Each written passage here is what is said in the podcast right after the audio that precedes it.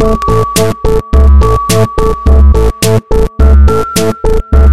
tô tentando arrumar meu coisinho aqui, que tá meio. Foi, pronto. Pode puxar pra você aí que a gente vai te perguntar umas coisas. Hoje você vai. Fala, gente. Especial Dan! A audiência já pediu, né, Dan? Então, sim, a gente tem É, que. três pessoas. A gente tem que trabalhar assim, mas a gente respeita essas pessoas. Não, mas já falaram pra mim em inbox já. Ah, é? Quando que você participaria? É verdade. E tem também a história do Dantas do Wanda, né? Então É é, o. Dan e o Dantas. É A verdade. gente tem que fazer esse encontro Os Dan- Tem acontecer. gente, tem gente que acha que eu me chamo Dantas. Dantas. É. Aham. Ai, já, já recebeu um e-mail. Olá, meninas Gus e Dantas. Sério? Aham. Porque tem gente que acha que eu sou o Dantas, né? E tem gente que acha que meu nome é o Dantas. É que meu nome é Dantas. Meu nome não Mas, é enfim, Dantas. Meu nome não é Dantas. Tô emocionada. Tamo rodando. Julien tá ocupada se vendo. Que eu acho que é sempre importante. A gente tá o quê? Bonita pra gravar podcast. Olha pra cá, Dan. Já uma foto de você. Não, mas sem levantar a mão que eu tô tirando foto da família ali ao fundo. Ai, que lindos. Tem uma luz na sua cara. Eu tô tão feliz que a gente tá se vendo, amiga. Que saudade. a Mica. Agora é só a Mica. Bella, ragazza. Ragazza. Principessa. E eu te voglio bene.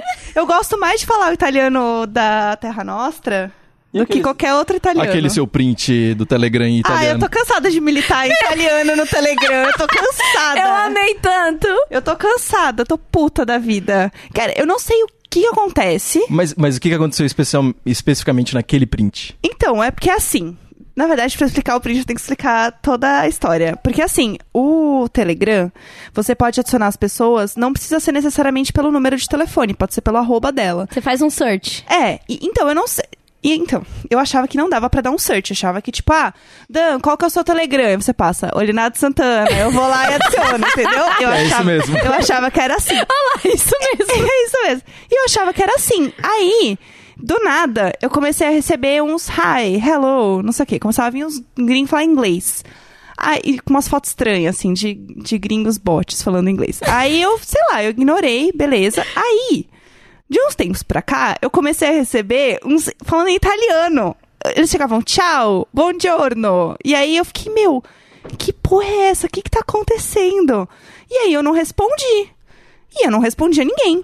E aí começou. Um, dois, três, quatro caras. Aí começou a vir grupo em italiano, colocando um monte de gente no grupo, todo mundo falando italiano, do tipo, quem me colocou nesse grupo, não sei o quê.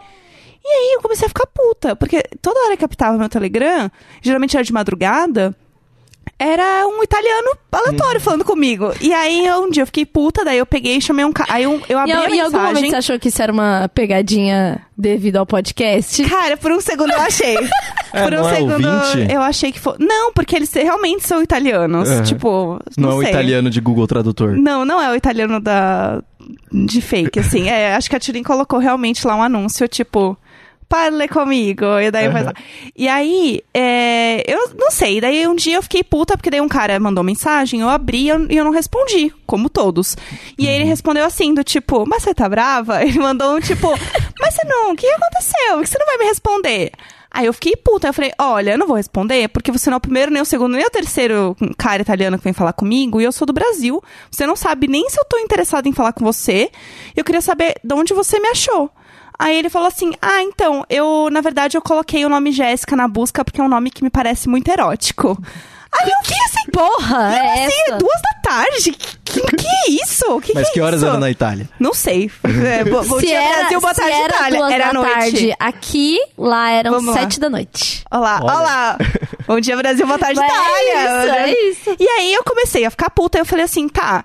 Só que assim, você não sabe quem eu sou, você não sabe com quem você tá falando, quem deu o direito de você vir falar comigo. Uhum. E aí ele assim, não, mas se você não gostar é só eu não falar com você. Eu falei, sim, eu não gosto, e eu tô cansada. E aí eu comecei a, tipo, desabafar, assim, tipo, eu tô cansada, isso é assédio, você não sabe quem eu sou, e você tá vindo falar, tipo, que é erótico meu nome, tipo, quem é você, sabe? Sai daqui, eu vou te, vou te reportar pro Telegram. E isso não é legal. Não faz isso mais com ninguém, porque isso não, não é bom. Não faça isso com outras mulheres. Enfim. Aí eu dei report pro spam, só que cê- quando você dá o report, o chat some. Então eu não consegui dar o print no cara. E aí, continuou acontecendo isso. Aí eu falei, mano, não é possível. Aí, eu- quando eu fico puta, eu vou e respondo. Daí esse cara aí que eu respondi da, ontem, anteontem, e aí ele tinha uma foto de um carro. aí o menino respondeu no Twitter falou assim, então Robotic que tá brigando até com um carro. eu falei, ai meu Deus, tá bom. Aí eu respondi o cara, falei, olha, falei mais ou menos a mesma coisa que eu falei pro outro cara, do tipo, olha, é, você não me conhece, eu tô cansada de vir italiano falar comigo, eu sou brasileira, você não sabe quem eu sou, o que que eu faço, é, eu não tenho interesse em falar com homens que eu não conheço, por favor, não fale comigo. E eu troquei a minha bio do, do Telegram, escrevi em inglês, tipo, não fale comigo se você não me conhece. E mesmo assim eles continuaram falando. E aí ele, não, mas. É, Mas não, tem- ficou muito bio de Twitter? Ficou tipo. Eu escrevi em caps lock. Ah. Don't talk to me if you don't know me. Eu acho que tava claro que eu não queria que as pessoas falassem comigo. Mas aí, claramente, não passou a mensagem. E aí, eu não vou escrever em italiano, porque eu acho que vai ser muito piada pronta.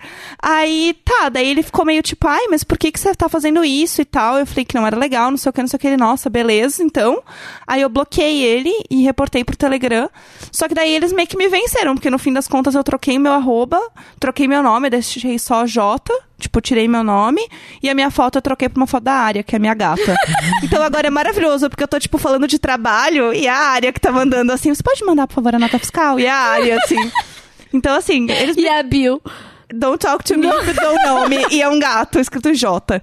E aí eu, eu, tipo, fiquei meio puta, porque no fim das contas eles me venceram, né? Eu não, Aham. não queria ter dado o braço a torcer. E aí eu postei no Twitter outro dia falando disso, e daí uma menina falou que acontece muito isso com ela, dela receber nude italiana. Isso não chegamos nesse ponto, né? Ah, acho que eu vou entrar no.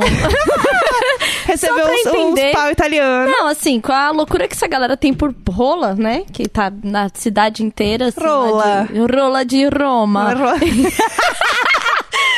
Acho que tá, talvez uma distração. Eu acho. Tanta rola no mundo. Tanta rola, tanta rola. Tanta rola nesse A mundo. próxima vez eu vou, vou responder isso pra ele, italiano. Tanta rola, Tanta no, rola mundo. no mundo. Não sei como fala tanta rola no mundo. Eu mas... já ia perguntar. Eu- Molta, muito, molta rola. Bom, e com essa, com essa aventura na vida da nossa Ah. robótica Jéssica, começamos mais um Imagina Juntas! Eu sou a Tulin, Eu sou a Jéssica. E eu sou o Dan, não o Dantas. é o Dan, o nosso editor, e hoje ele tá aqui na Cota Macho, tá? Muitas pessoas aí, muitas, assim, umas cinco mais ou menos, falaram: Cara, o Dan não vai falar, a gente quer saber do Dan, fala Dan e tal, tal, tal. Então a gente hoje tá aí, ó, microfones abertos para o Dan. Uh!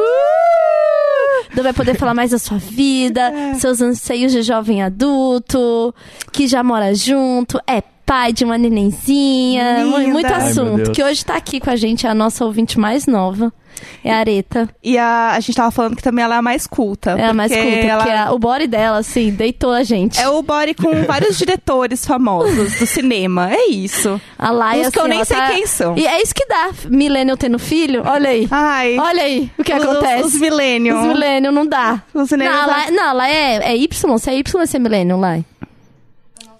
Ela é. Ah, Laia, você é de que ano? 98! Meu Deus do céu! Ai, que horror! 98! 98. Eu já tava pensando em beijo na boca Ai, já. eu já tinha Com duas 11 copas nas costas. Duas copas. Eu ta- Sabe como que eu me pintava na copa? Eu pegava é, lápis guache, passava embaixo da torneira e passava na cara. Porque daí derrete. 98 foi um grande ano que eu descobri a aquarela no rosto. Foi um grande ano. Artística, RuPaul's já. RuPaul's. Nossa, Nossa. 98, tô mal. Acabou minha pauta de hoje. É isso, eu vou embora. Eu vou embora. Nossa, eu já tinha pôster co- Choque de gerações. Choque de gerações. Tinha Vamos ver quem nasceu em colado. 98 se é milênio. Acho que já é Z já, viu?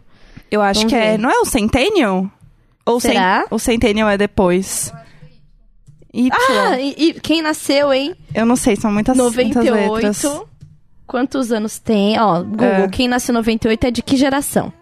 Eu adoro que a busca já vem pronta. Geração X, geração Y, a qual pertence? Crise dos 30. Ah, é Crise dos 30 o nome do, do, do blog. Eu acho que é Z, porque eh, logo em seguida já tá falando Z, o que é a geração Z. Segundo o Wikipedia, é a geração Z, de 1990 a 2014. Eu amei o Dan com o microfone. Ah, e a notícia, ela vem não. direto. Não, tô Que- amando, que chega, ele- ele- cancela o Gus. É que- cancela o Gus, a gente não precisa isso. mais. Não precisa. Quanto mais eu viajar e mais o Dan falar aqui, a gente É não vai isso, precisar do acabou. Gun. Acabou. Meu Deus, e eu ouvi, e foi muito bom, porque como eu estava, né, doente, não participei, eu Tava fui, como ouvinte. eu fui ouvir hoje, indo pro trabalho, no ônibus. Aham. Então eu realmente tive uma experiência Imaginer. Eu me senti. E tava realmente insuportável.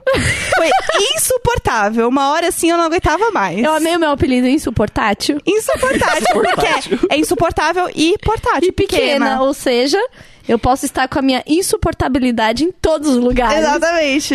Portabilidade de insuportabilidade. Adorei. Sou eu Entendi. mesmo. Arrasou. Então, assim, agora que. Nossa, agora que eu viajei pra Europa, que eu pisei na Europa e usei aquela água da Europa, eu tô assim, Meu amor, é isso. 100% insuportável, tá? É, estou de férias, mas meus advogados não.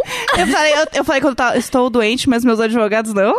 É Exatamente. Miga, qual que é o tema hoje? O tema hoje é falar de choque de gerações, já que a gente tá aqui com. Temos aqui no recinto. Eu adorei que a gente só inventou agora. Agora! Ai, Acabou aqui, pá! Ai, foi. eu amo, porque o Mamilos o quê? Faz pauta, entendeu? O Dantas, ele imprime um negocinho. A Aham. gente tá o quê? Criou agora. O Dantas imprime um negocinho, quando é o assunto, ele imprime as curiosidades sobre o assunto. E a gente é o quê? Pá! Vai! Ai, Aí, vai! caralho! Bom, você, é- Vá. você é Z também, né, Dan? Sim, sou Z. Você sou é de Z? 96. Meu você é de Deus do 96, céu. a Lai é de 98, a Areta é o quê? Areta. Areta não tem ainda uma, denomina- uma denominação. Será que não? Ela e o Não. Valentim? Valentim é de 2015. Será que Segundo já tem? Wikipedia, não. Não? Não. É que depois do Z aí que vai fazer. É, que, que acabou. Ah, Acabou. vale começa este. emojis, começa os emojis. Tem uma, tem uma nota aqui no Wikipedia dizendo: uma vez que não há consenso sobre os anos limítrofes de cada geração, a tabela apresenta uma média simples, blá, blá, blá, exigindo na legenda conceito. Não, não tem nada a ver. Mas Ah, tá. ainda não tá definido. Não, Eu acho que eles tá são. o- Nesse momento, eles devem ser os. Como é que é igual na arte? Os contemporâneos? Hum. Deve ser a geração contemporânea. Tipo, tá acontecendo agora. É, a gente, a gente vai descobrir, né? Não, qual que é o isso nome. com certeza uma hora a gente, a gente descobre. Vai ser o A1, assim. É, ah, vamos falar do quê? Choque de gerações. O Dan, quando nasceu, já tinha internet, né? Já tava rolando. Qual que é a sua lembrança de desenho da infância? Desenho da infância, É. Três Espiãs Demais. É, Caralho, eu, Eu já era, eu- já era muito adolescente, Nossa, três vezes demais. eu Acho que eu já tava caçando Bob emprego. Esponja. Bob Esponja. Bob Esponja, Dragon Ball. Isso tudo TV Globinho. Dragon Ball. TV e- Globinho. TV Globo, não peguei TV Globo, Caralho. você pegou? Não. Não, também não. Eu já era adolescente. Minha diferença pro Dan é 9 anos. A sua é 7. É, sete. Nossa, é muita coisa. Sete anos é muita coisa. É 9 Gente. anos? Eu tô falando, tô, eu sou de 80, sou Pô, de eu só dezembro de confiei que você 87. falou sete. Eu falei, aham, sete. Pô, eu fui a pessoa que reprovou no Kumon, né, pessoal? Vamos lembrar isso. E eu tinha o quê? Quatro É, anos a mais Eu sou que a de minha dezembro turma. de 87, você é de que mês de 96? Abril. É isso. É, não, é, cálculos eu não- aqui é, é... é, é, Até parece que fez alguma aham, conta. tá assim, aham, Eu sou é, de é 89. Então é isso, nossa diferença são 7 anos. Que faz muita diferença, porque se o Dan nasceu, eu já poderia carregá-lo no colo, Aham. esquentar a mamadeira dele, buscar a fralda, ficar olhando pra mãe tomar banho. É, é isso. Eu poderia ter criado, isso. eu poderia ter co-criado o Dan. Ah lá, então, já poderia ter É levado isso. no parque. Co-criado. O influenciador, ele é insuportável. Podia ter co-criado essa criança. Eu vou, eu vou descobrir aqui as músicas que eram famosas em 98. Em 96. Peraí, vamos descobrir. Porque uma coisa, eu lembro quando eu tava conversando com a Bruna Vieira sobre isso, porque ela, né, depois dos 15, ela é um pouco mais nova. A Bruna tem 22. A Bruna tem 22 e ela falou que Não, ela... é da idade da lá, então. É isso? Não. Você tem 20. Não tem 20. É, gente, eu tô assim, na Chega. minha idade, eu quero ouvir o conselho de uma Não, senhora. eu quero falar. vivida. Minha pergunta é assim: como é que é ter colágeno? É. É, essa é a minha Como é que é pergunta. beber e ficar de boa no dia E- É, e seguinte? conseguir viver. Como que é fazer três agachamentos e conseguir levantar na bolsa. boa? Assim, que eu não consigo. Eu não consigo fazer agachamento, mas na minha idade. Eu ouvi você postando a foto. Foi hoje. horrível. Eu postei uma foto agachada, foi muito difícil. Aham. E eu tô com uma fisgada na minha perna até agora. Não foi fácil. Eu não Eu sinto nenhuma isso. dor ainda. Ah, se bem que eu fui dar banho na areta esses dias e minhas costas já estão começando a doer. Mas aí acho que é porque você passa muito tempo sentado, trabalhando. Provavelmente. Aí é falta de, de vergonha na cara. É, eu tô abrindo aqui uma, uma lista do Vagalume de músicas de 96. E aí a gente tem Don't Speak do No Doubt. Sério. Eu tô assim, Ironic da Alanis. Ah, tipo, adoro. a gente já tava ouvindo, tipo, curtindo contemporaneamente. É. E ele, se ele gosta, é porque ele ouviu depois de velho. É, então, exatamente. Ele ouviu Entendeu? agora, assim, é. Unbreak My Heart, Tony, Tony Braxton. Ó, número 1 um da Billboard de 1996 era Macarena. Olha só! que maravilhoso! Que continua o quê? Atemporal, que Macarena Atemporal, atemporal. é incrível até hoje. Fazer trabalho de escola, você chegou a usar livros? Ou você já Sim. usava internet? Sim. Não, acho que eu acho que eu fui usar a internet só lá pra quarta série, porque eu estudei em escola pública. Então, tipo, a gente só começou a ter acesso à internet na quarta, quinta série. É, e em casa mesmo, eu só fui ter computador com 11, 12 anos, assim. É, e acesso à internet, tipo, eu tive computador por um bom tempo, é, uns dois anos, assim, sem internet. E aí eu fui ter internet. Tanto que eu jogava bastante, tipo... Eu jogava muito, assim, quando eu era pequeno. Então, ou eu ficava no Paint, ou eu comprava um CD de jogos, assim, que vinha noven- 999 jogos. Aham. E aí, aquela era a minha diversão. E foi assim por, tipo, uns dois, três anos, até o meu pai contratar uma internet... Contratar uma internet de escada, não. Até, eu, até a gente aprender a usar a internet de escada. Aham, porque já tinha telefone em casa, provavelmente. Uhum. É, você é daqui de São Paulo? Sim. que Zona bairro? Sul. Da Zona Sul? Zona Sul, Chácara Santana. Fica ali perto do Jardim Ângela. Uh, aí, galera! Só fundão aqui, Salve, salve aí, pessoal que tá no ônibus! é nóis! Qual é o ônibus famoso que é a pessoa... 5318. Ah, vai ter gente Aí, nele! pessoal do Vai ter 5318! gente nele! Uh! Aumenta aí, manda aquele salve pro motorista, pro cobrador. E você começou a fazer faculdade, né, Dan? Sim, é... Nossa, isso é, isso, isso é até um assunto meio chato, assim.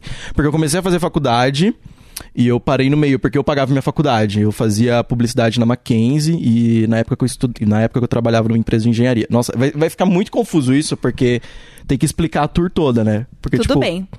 Não, você é um convidado. eu comecei É. a trabalhar, vamos lá, eu comecei a trabalhar com 16 anos. Eu entrei como auxiliar administrativo numa empresa. Guerreirinho! Guerreirinho! Guerreirinho! Brasileiro! Eu entrei. Temos nosso Charlinho. Temos, é isso. É isso. Eu entrei com 16 anos numa empresa de, de engenharia como auxiliar administrativo. É, e eu fiquei, tipo, nessa função por uns dois anos, assim, até eu, tipo, ter uma. Até todo mundo do meu setor ser demitido e eu ficar sozinho. E aí, é, a minha antiga chefe ser substituída, eventualmente, por uma chefe super abusiva.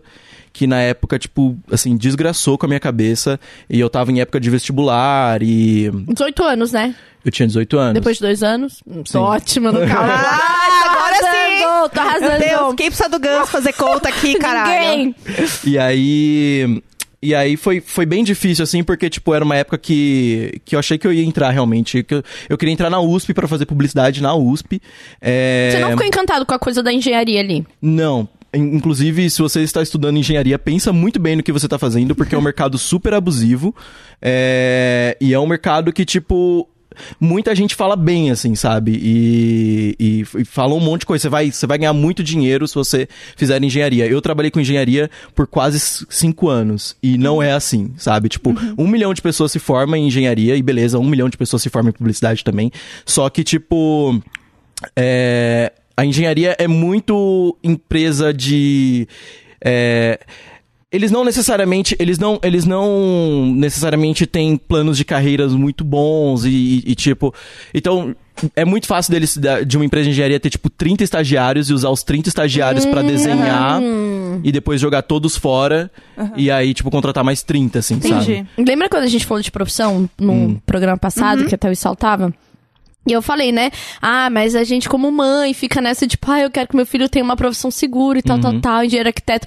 Que teve gente no grupo falando, não! Não. Foge! Não deseja, não É. pensa nisso, porque é foda e não sei o que, tô me fudendo. E é real, né? Porque É um tem muito mito, esse né? estigma de que Tipo- você vai ser arquiteto e você vai ser engenheiro e você vai ganhar dinheiro fácil, mas não, não, não é assim. Tem muita gente se formando. Pelo contrário, E- né? Mas acho que é Sim. justamente por isso, então. Acho que tanta gente vai fazer porque, tipo, a família fala. Sim. Ai, porque você vai ganhar dinheiro, então vai lá e faz.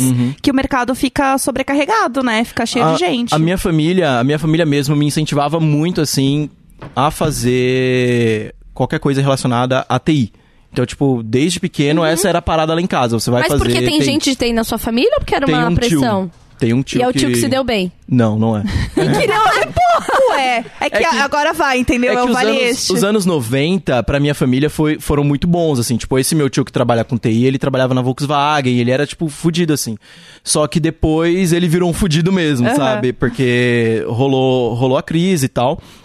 É, e aí ele não conseguiu emprego de novo, porque TI é assim, cara. Se você tem que estar se renovando toda hora, Sim. porque senão, tipo, daqui cinco anos você já não sabe mais é nada. outra coisa, né? Total. É tipo trabalhar com internet digital. A gente tem que ficar o tempo inteiro olhando, senão Sim. muda tudo, né? Sim. E o. E assim, se, se al- algum ouvinte faz qualquer coisa relacionada à tecnologia, sabe muito bem disso. É, e, e- e, cara, assim, eu gosto muito de tecnologia, gosto muito, muito, muito mesmo. Ah, ouço milhares de podcasts sobre tecnologia, gosto de ler sobre.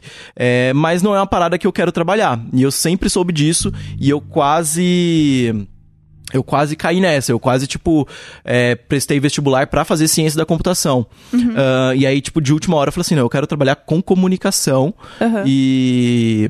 E aí, beleza, eu fui trabalhar com comunicação. Porque o meu sonho desde pequeno é ser roteirista. Eu quero ser roteirista de cinema, eu quero escrever filme, eu quero... É isso que eu quero fazer na minha vida. Só que eu sei que não é assim que eu vou ganhar dinheiro, sabe? Então eu... eu eu queria começar a trabalhar com publicidade, pra começar a trabalhar com filme publicitário e tal. Aham. E aí encontrar um. tô entendendo. Ah, tá fazendo stories mostrando o Dan falando. Muito E aí- compenetrado. E aí tentar. Tentar, tipo. Entrar no. no, no- no- em filme ficcional e tal, Sim. tentar entrar em cinema. Você quer fazer o que especificamente? Ficção, então? Né? Sim, eu quero, eu quero trabalhar com. Na verdade, eu quero começar com documentários. Eu Aham. tenho várias ideias de documentários, Amo assim, alô. documentários. É, Oi, pessoal. Oi, Oi, Netflix. pessoal. Oi, Netflix. Tudo bom? E.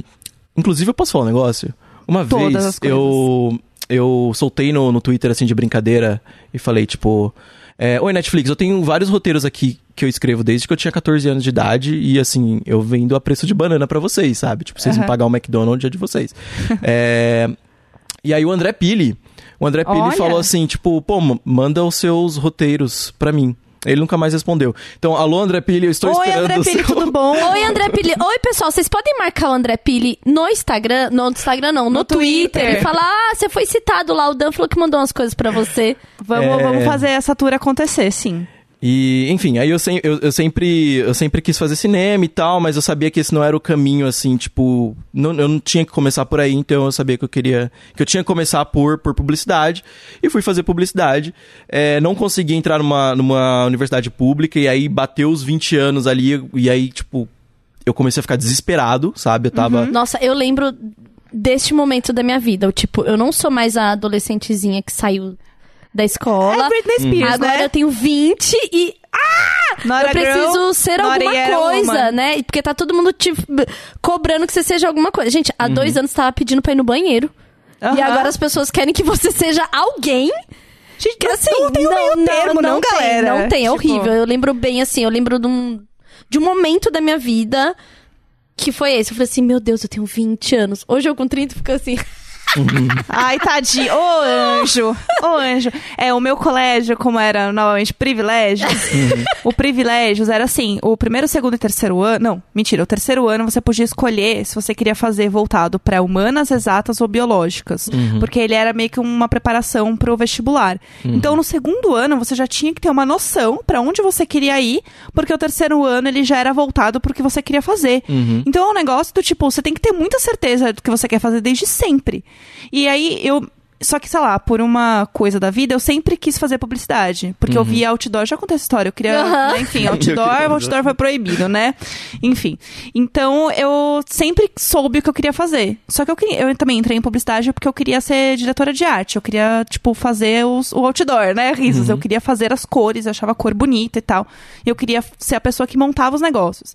E aí, quando eu comecei a realmente estudar e fazer, eu percebi que eu não tinha paciência. E eu sempre gostei de escrever, eu sempre tive blog. Tipo, os meus textos no colégio iam super bem, iam lá, tipo, muralzinho do colégio, não sei o quê. Então, eu sempre me dei bem escrevendo, eu gostava muito de escrever. Mas eu queria fazer arte, tipo, ilustração e tal. E aí, quando eu comecei a estudar isso, eu percebi que eu ficava muito irritada e não era fácil pra mim, assim, tipo, não era natural. E aí, teve um dia que foi o dia que eu falei, tá, isso não é pra mim. Não sei se vocês lembram que teve um dia que teve uma, um- meio que um terremoto em São Paulo. Tipo, não sei se era nascida, aquelas. Mas assim, é, teve um dia que teve um terremoto em São Paulo. Eu lembro de um rolê desse. E aí foi bem pouco. assim, Foi um tremor, né? Não é terremoto, é um Eu tremor. fiquei puto porque eu não senti nada. Então, eu senti, mas eu achei que era minha vista cansada. porque eu tava muitas horas treinando o negócio que eu tava fazendo. E aí eu só segurei o computador e continuei fazendo. Eu achei que era minha vista cansada. Nossa! E aí minha mãe chegou assim, você sentiu isso? E eu assim, sentiu o quê? Tremeu tudo. Eu falei, ah, achei que eu tava com a vista cansada. Ela, não, minha filha, tremeu tudo, não sei o que, não sei o que. E aí eu percebi que não era natural pra mim, assim. Aham. Tipo, daí eu saí, assim. Aham. É. E aí Eu acho que tudo que exige esse esforço, que não é. É diferente quando você tá se esforçando pra entender uma coisa e de você estar buscando se aprofundar naquela coisa. É, exato. Tipo, são. É, é um esforço diferente, parece. Tem coisa que não vai rolar. Tipo, eu se eu tentar virar matemática. É, a gente notou. Tipo, ah, vai dar, amiga. ah, não vai rolar, entendeu? É. Mas das coisas que eu me interesso, eu Sim. me esforço pra, tipo, aprofundar e querer saber. E não é aquele esforço cansativo de que parece que você não, Não tá andando. não tá andando, né? Está andando é com tanto esforço. É. Que é tipo, você tá se obrigando a fazer. Exatamente. E voltando, você tava lá, 20 anos, com a chefe abusiva, no negócio de engenharia. Uhum. E E aí que eu tava no cursinho e não deu certo, né? Porque eu comecei a entrar em depressão e tal. É... Eu não sei se eu falo, mas eu acho, eu acho importante falar assim. é, eu, tenho, eu tenho um relacionamento ok com a minha mãe, tá? É, e eu entendo a, a parte dela, mas eu, eu, eu gosto de deixar claro o que aconteceu, porque eu acho importante que outros pais ah, ah, saibam disso. Mas na época eu reportava direto pra minha mãe, assim, que eu não tava bem. Tipo, eu, era ponto, tipo, de eu, de eu chegar em casa chorando, assim, é, sem entender o que tava acontecendo. Ah, porque quando você tá lá dentro da empresa abusiva, você acha que, tipo, beleza, eu tenho que abaixar a cabeça e fazer Sim, o que é eles estão mandando. né? E é isso. E aí eu, eu, eu tava muito mal. E obviamente, tipo, não rolou. Não rolou passar em nada. É, eu lembro que, tipo, foi um ano em que eu perdi o Enem. E aí eu fiquei muito Nossa. mal. E você outro, perdeu o Enem de, tipo, perdeu a Perdeu o inscrição? Enem, tipo, de... Não, eu perdi o Enem de, de chegar atrasado, porque eu tava muito ansioso. O atrasado do Enem. Sim. Ah, Ninguém tirou foto nem nada, né? Não foi mas é porque eu cheguei na porta e tinha dois PMs. Aí eu cheguei na porta, assim, super ofegante e tal. E aí os dois PMs, um dos PMs perguntou pra mim assim: Você tá atrasado? Eu falei assim: Não, eu tô. Eu achei que eu ia conseguir pegar minha namorada aqui antes de entrar, mas não, eu vou ficar aqui esperando ela. mas eu não Ai, paguei de. adorei. De, de perdido o atrasado, Atrasado do Enem. Ah, menos mal. É, enfim, aí esse ano, teve um ano que eu perdi o Enem de fato, assim, de chegar atrasado. é, e teve outro ano que eu fiz a prova e não, não, não, não passei nada. Não passei em nenhum dos vestibulares que, é, que eu prestei. Que tem isso, né? Não adianta você estudar pra caralho e no dia você tá mal. Não adianta, não Uhum. Sim. adianta. Se você não se preparou psicologicamente, se você não tá confortável psicologicamente pra fazer, Mas O que eu... conheço de gente que prestou vestibular, sabia muito, estudou pra caralho, e aí fica tão nervoso na hora que não consegue fazer a prova. Tipo, Eu tem lembro quando eu tava no gente. cursinho, teve uma menina. Porque assim, eu paguei o cursinho já tá- quando eu Uhum. passei na, na- com 18 anos em algumas faculdades pelo ProUni. Foi uma bosta. É, entrei num trabalho pra poder pagar o cursinho, pra poder melhorar minha nota pra tentar. E aí você vai lá, faz, tem o dia da prova e tem o pós-prova, que é pra você ir com os professores vendo que, porque se você levou seu caderno de prova, as respostas, você vai, já vai vendo se você, o que que você tirou de de de nota do que, que você acertou, né? Uhum. E aí teve uma menina que tava lá e na hora que a gente começou e tal, tal, tal, ela se lembrou que ela esqueceu de passar pra folha de resposta. Meu Deus. Ela esqueceu.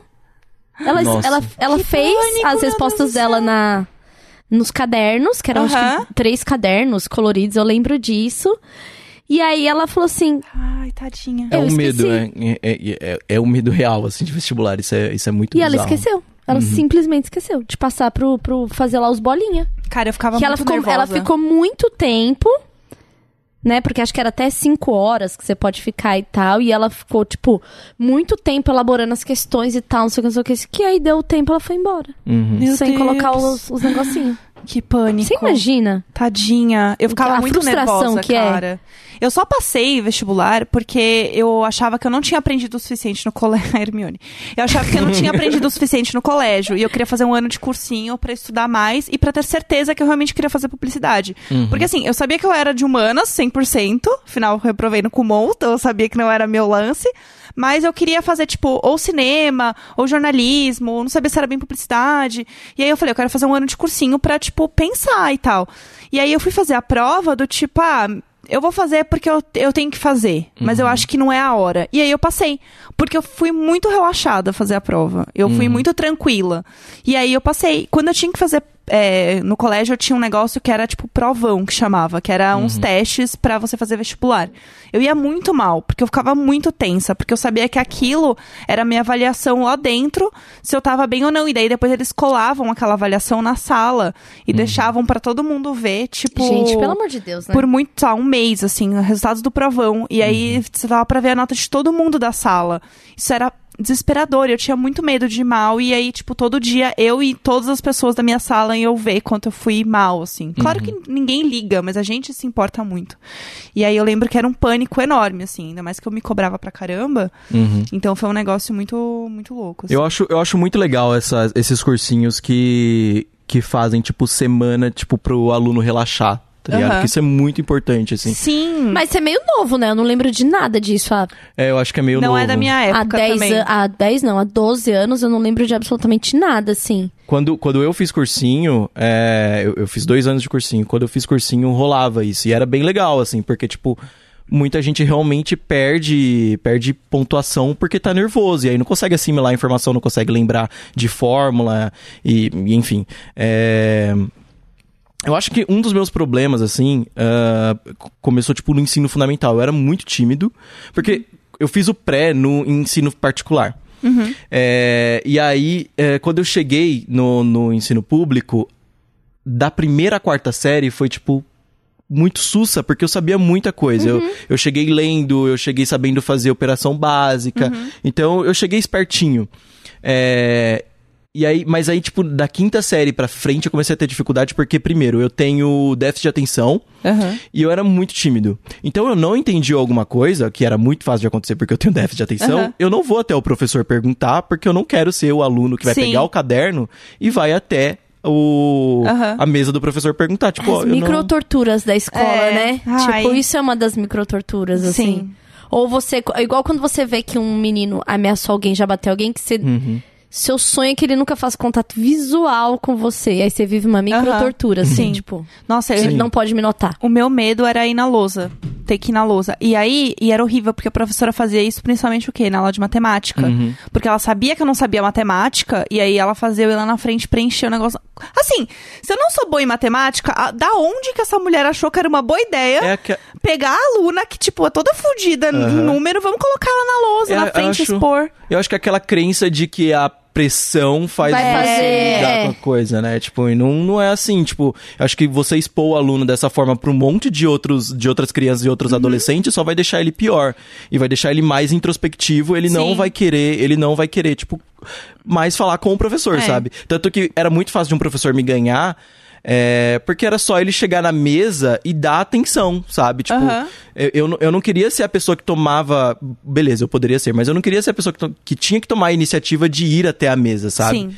É, ou, ou, tipo, de levantar a mão na aula. Eu, eu tinha, eu tinha que ficar esperando uma pessoa perguntar. Aham. Torcer pra ser a mesma questão que a Pra sua. ser a mesma questão que a minha, é, pra eu poder entender a matéria, assim, porque, tipo.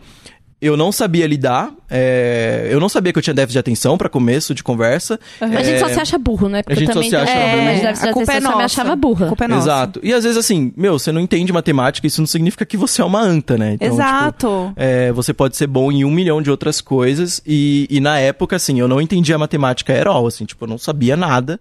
E, e eu me sentia muito burro. E isso me deixava muito mal, assim, porque eu começava, tipo, só a ignorar as aulas. Eu Sim. começava a deixar passar. É, vira uma assim. bola de neve, porque aí você fala, eu não sou bom nisso, não me interesso, não vou melhorar mesmo e Em foda-se. escola pública eu sabia que se eu reprovasse, tipo, três matérias e eu ainda passava, então eu Aham. falei assim, beleza, matemática vai ser uma delas. Foda-se. Você já tava foda-se. nisso, assim. E aí era matemática e física sempre, assim, tipo, vai ser Aham. essas duas. E eu sei que eu vou passar mesmo, sabe? Tipo, porque nas outras eu, eu vou estudar. Porque eu gosto de estudar. É, só, que na- só que, tipo, matemática, física, Uhum. Sim. não. Não, legal. E daí você tava, então, com a sua... Voltando novamente à sua chefe abusiva. Uhum. E aí você pediu demissão desse, desse lugar que você tava. Não, Como eu que foi? Eu, eu, eu, eu pensei em pedir demissão várias vezes, só que eu sabia que eu não ia arranjar um emprego que me pagasse bem. Uhum. Porque eu ganhava um salário legal pra minha idade, assim, tipo, dava pra eu fazer tudo e tal. É, E aí aquele medo, né? Tipo, putz, eu não vou abrir mão do meu dinheiro por causa dessa pessoa escrota. E aí, tipo, eu pedi transferência pro TI. É, porque Ah, naquela época eu achava que eu ia fazer TI. Porque minha mãe ficava com essa coisa, meus tios e tal. Fui pro TI.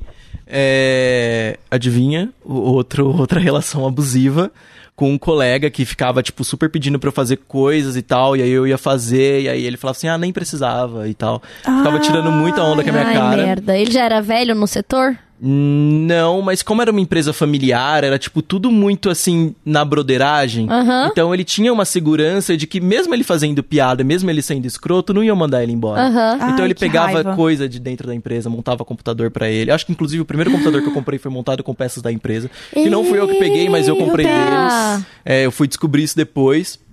É, mas enfim, assim, a gente, a gente era amigo e tal, e eu acho que. Amigo não, a gente era colega de trabalho, e eu acho que esse coleguismo dava pra ele até uma liberdade maior dele fazer, tipo, essas brincadeiras e tal.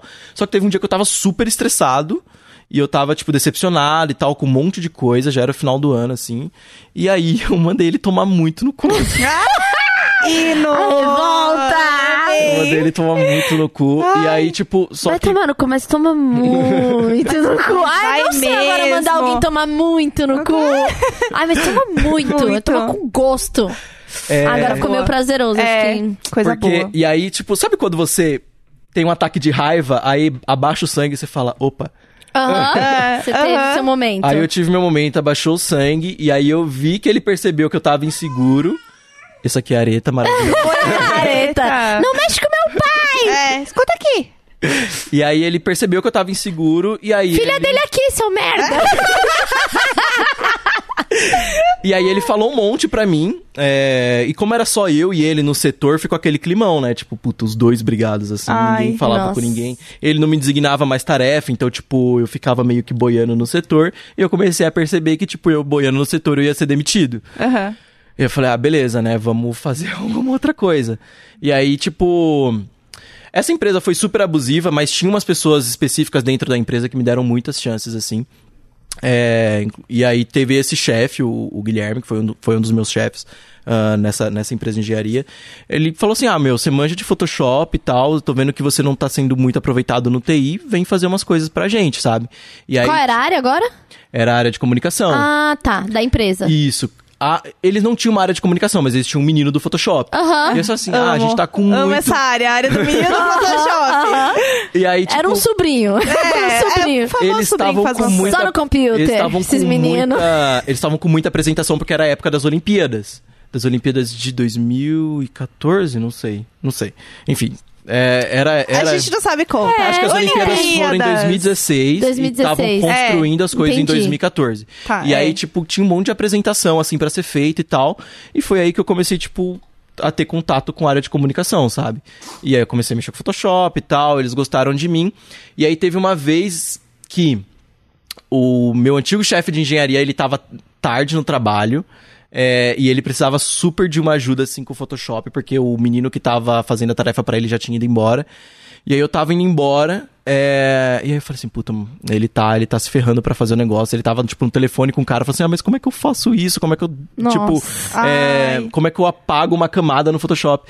Nossa, tipo, Ai, até eu sei, mas enfim, enfim. E aí você eu- falou, vou salvar este boy. E aí eu fui lá, é, falei com ele e a gente ficou super amigo porque meio que eu salvei a pele dele, que ele tinha que entregar a apresentação naquele dia. Ele falou assim: Meu, quer saber de uma coisa? Se você vier trabalhar aqui no, na engenharia com a gente, porque a gente precisa de alguém que, tipo, é, esteja disposto a aprender o, o software de engenharia, que no caso era o Revit. Alô, estudantes de engenharia e arquitetura.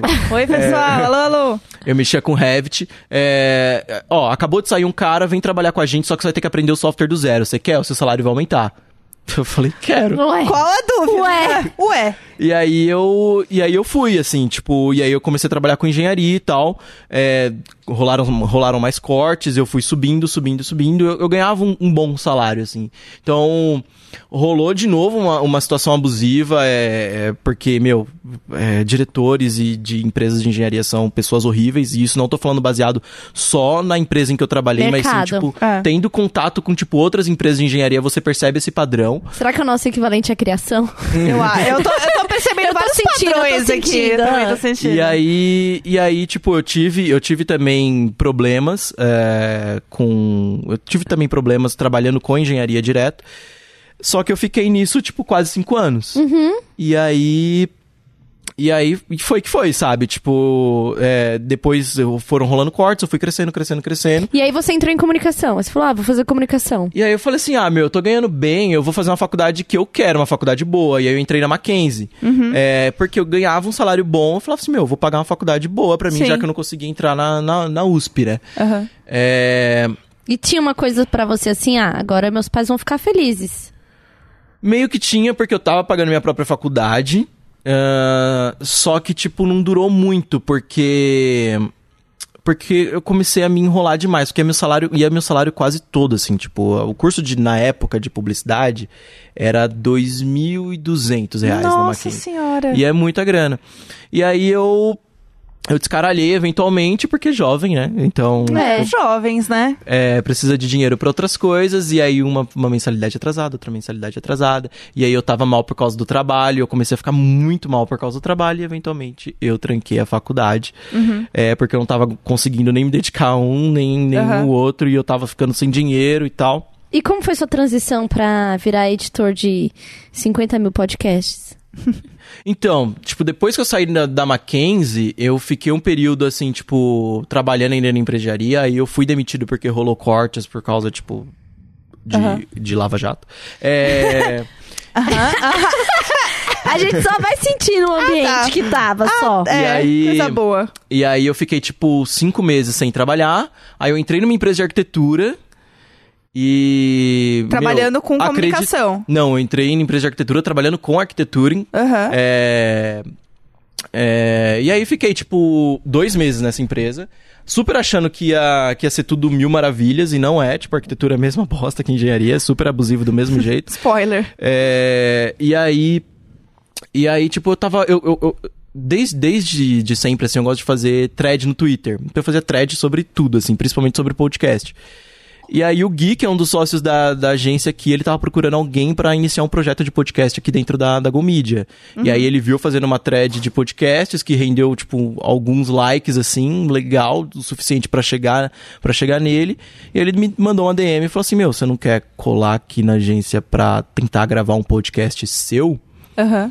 E aí... Ah, era pra você ter um programa. Pra eu ter um programa meu, assim. Aham. E aí, tipo, eu vim aqui e falei assim: ah, beleza e tal, espaço maneiro. Esse espaço que a gente tá aqui hoje era só esse mezanino, não tinha mesa, não tinha nada. É, e ele falou assim: ah, a gente pode usar esse espaço e tal. O que, que você acha? Eu falei: ah, acho maneiro, a gente vai precisar disso, disso e daquilo. Porque Aham. eu sempre fiz podcast. Acho que a Tchulinha até viu um currículo que eu fiz em, em áudio.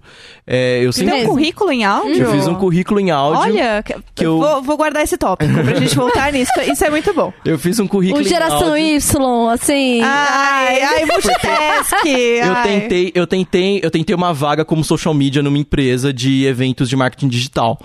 Não rolou, mas eles adoraram, assim, que, tipo, eu, eu, eu fiz o negócio, tipo, em quatro horas e mandei pra eles, tipo, Aham. era uma vaga que foi anunciada num dia e fechava no outro. Aham. E aí eu mandei pra eles, eles adoraram. Eu lembro que na época o Ian Black, ele, tipo, ele me elogiou muito, eu fiquei muito famoso, porque era, tipo, a única referência de publicidade que eu tinha. Eu tive amo. meu estrelato. Eu Assim, meu nossa, momento. eu tô muito famoso. O Ian Black veio elogiar o, o meu podcast. É, Mas enfim, acabou não rolando essa vaga como social media, mas eu consegui, tipo, fazer uns textos pro, pro, pra essa empresa e tal. É, e fiquei um tempo escrevendo pro blog deles. E aí, isso foi mais uma, foi mais uma experiência com, com, com a área de comunicação. Mas enfim, voltando aqui pra Go Media, É, eu tava nessa empresa de, de arquitetura ganhando bem, eu tava ganhando bem, não posso. Opa! Não. Alô, alô, deu um, deu um problema aqui. Não, não podia reclamar de dinheiro. É, pra minha idade, assim, pelo menos, eu não, não, não tipo, eu pagava conta de luz e água e sobrava dinheiro suficiente pra eu ir no cinema e, Aham. e comprar tênis e comprar roupa pra mim e ficar bem, sabe? É, então não podia, não, não podia reclamar. É, e aí o Gui, ele, ele, ele, tipo, ficou um tempo sem falar comigo. E aí, em janeiro, ele falou assim: Ah, meu, a gente quer fazer aquele. aquele a gente quer retomar aquelas conversas sobre podcasts, é, mas a gente quer que você entre na agência como um criador de conteúdo, tipo, original pra gente, sabe? Então você vai vir pra cá e você vai, tipo, fazer o que você quiser. E eu falei: Putz, isso é maravilhoso, porque eu adoro É isso, conteúdo. né? Aham. E aí eu falei assim, topo, sabe? Tipo, eu, topo, topo, topo. Tava super dis- Top, top, top, top. O Top, Y, top. ele topa. Ele Top. vai, ele top, tava, top, top. Eu ele tava, top. Eu lembro que essa foi uma época assim bem difícil pra mim. Eu tava muito, muito mal. E nesse dia eu lembro que foi tipo uma virada de chave assim, porque o Gui me chamou no, no Starbucks pra conversar e tal. E eu tava assim muito disposto a tipo abrir mão de metade do meu salário pra vir trabalhar aqui. E aí ele falou assim: "A gente cobre o seu salário pra você vir trabalhar aqui". Eu falei assim, puta, Uh, Gui, arrasou! maravilhoso. Financeiro! E aí Condições! Condições! Condições! E aí, e aí eu comecei a trabalhar na Go Media, depois é, rolou um negócio lá com o Gritante, né? E eu falei assim pro Gui, meu, ó, o Gus do Papo Torto está sem estúdio. Foi você que trouxe, então. Ah, e aí eu. ora, ora. E aí o Lucas falou assim, meu, eu conheço. O Lucas, que é um dos sócios aqui Sim. da agência, eu falei assim, meu, eu conheço o Gus. Eu falei assim, meu, então chama ele porque ele tá sem estúdio. Aham. E aí a gente pode fazer, trazer o podcast pra cá. E aí o Gus veio aqui, ele toda a pomposidade dele. Tá muito cheiroso o Gus no primeiro dia que eu vi ele. É pra impressionar as visitas. O cabelo tava arrumado, tá Tava todo arrumado. amassado. E o Tava tênis? arrumado. O tênis eu lembro que era, que era. Eu acho que era aquele roxo que ele tem, sabe? Ah, Ah, sim. Aí eu insuportável. falei assim, tá, esse é o Tamanho de um carro. É. Exato. Chega primeiro, é a nave do ano dele. é essa. E aí ele falou que tinha ideia de fazer network, que é a RefDef, né? Que tá, tá prestes a ser. Já foi lançada, né? Aham, Mas, é. Enfim. É... Que é nós aqui. Exato. E aí ele trouxe vocês maravilhosas e trouxe todo mundo. E é assim que nossos mundos colidiram. É Exato. isso, é isso. Entendi. Eu quero voltar muito no tópico do currículo em áudio. Hum. Ô, ô, Dan, fala, antes do currículo, quantos podcasts você tá editando aqui? Todos, né? Fala eles pra quem eu, não só, conhece. eu só não edito o 715. Eu edito 11 podcasts. Eu edito acho que 9 da RefDef. É... Ah, eu vi seu story essa semana, não foi? Eu, isso. Eu edito 9 da RefDef, eu edito Sandbox, que é com uma galera que trabalhava, era tipo um monte de jornalista que trabalhava na UOL, aí deu a- deu- deram a louca neles, eles saíram da UOL, e estão trabalhando em vários veículos diferentes, que é o Sandbox, e edito o meu, que é o Uma Semana na Vida, onde eu falo sobre... Onde eu falo sobre a minha semana, eu uso meio como terapia e tal. Eu falo sobre a minha semana, inclusive a Laila participa. É, Ah. ela tem, é, ela, ela e umas amigas assim tem um, um programa quinzenal, que é um espaço para elas falarem sobre o que elas quiserem. É, então eu tô editando 11 podcasts. Seu podcast tá no Spotify? Tá no Spotify. Uma semana na vida. Uma semana É na isso? vida. Aí, todo- É isso? Vamos- é uma semana na vida? A gente- Spotify? É gente tem que isso? Oi? piramidar, a gente tem Produção? Tudo bom? Por que, que a gente não tava sendo divulgado? É, Não sei o que tá acontecendo. ué, Tudo ué. bom, meninas? Vamos divulgar, Mas vai ter então. temporada nova, não é? Vai, dia, sai dia 23. Sai dia 23, um- dois episódios novos. Olá. Olha lá. Ai, adorei. Ah, esse jabá. Ai, nossa, Ficou até sim. vermelho. É uma pena que a É. gente não tem vídeo. É, eu quero- do vermelhinho. Eu quero saber aí do, do, do jovem, porque assim, é, sobre um dos desgraçamentos que acontece com a minha geração, eu acho que com a sua deve ser muito pior. Hum. Que é a ansiedade de dar certo. Uhum, Ter demais. que dar certo. Porque, ah, tem uma pessoa com a minha idade que tá ganhando 6 bilhões de reais. Uhum. Ah, porque assim, é, na, na época dos nossos pais, hoje minha mãe tem 56. Imagina, meu pai, como me teve com 19, ele tá com 49 agora. A conta hoje, gente, tá puxadíssima. As 49. contas hoje. Meu pai tem 49, minha mãe com 56.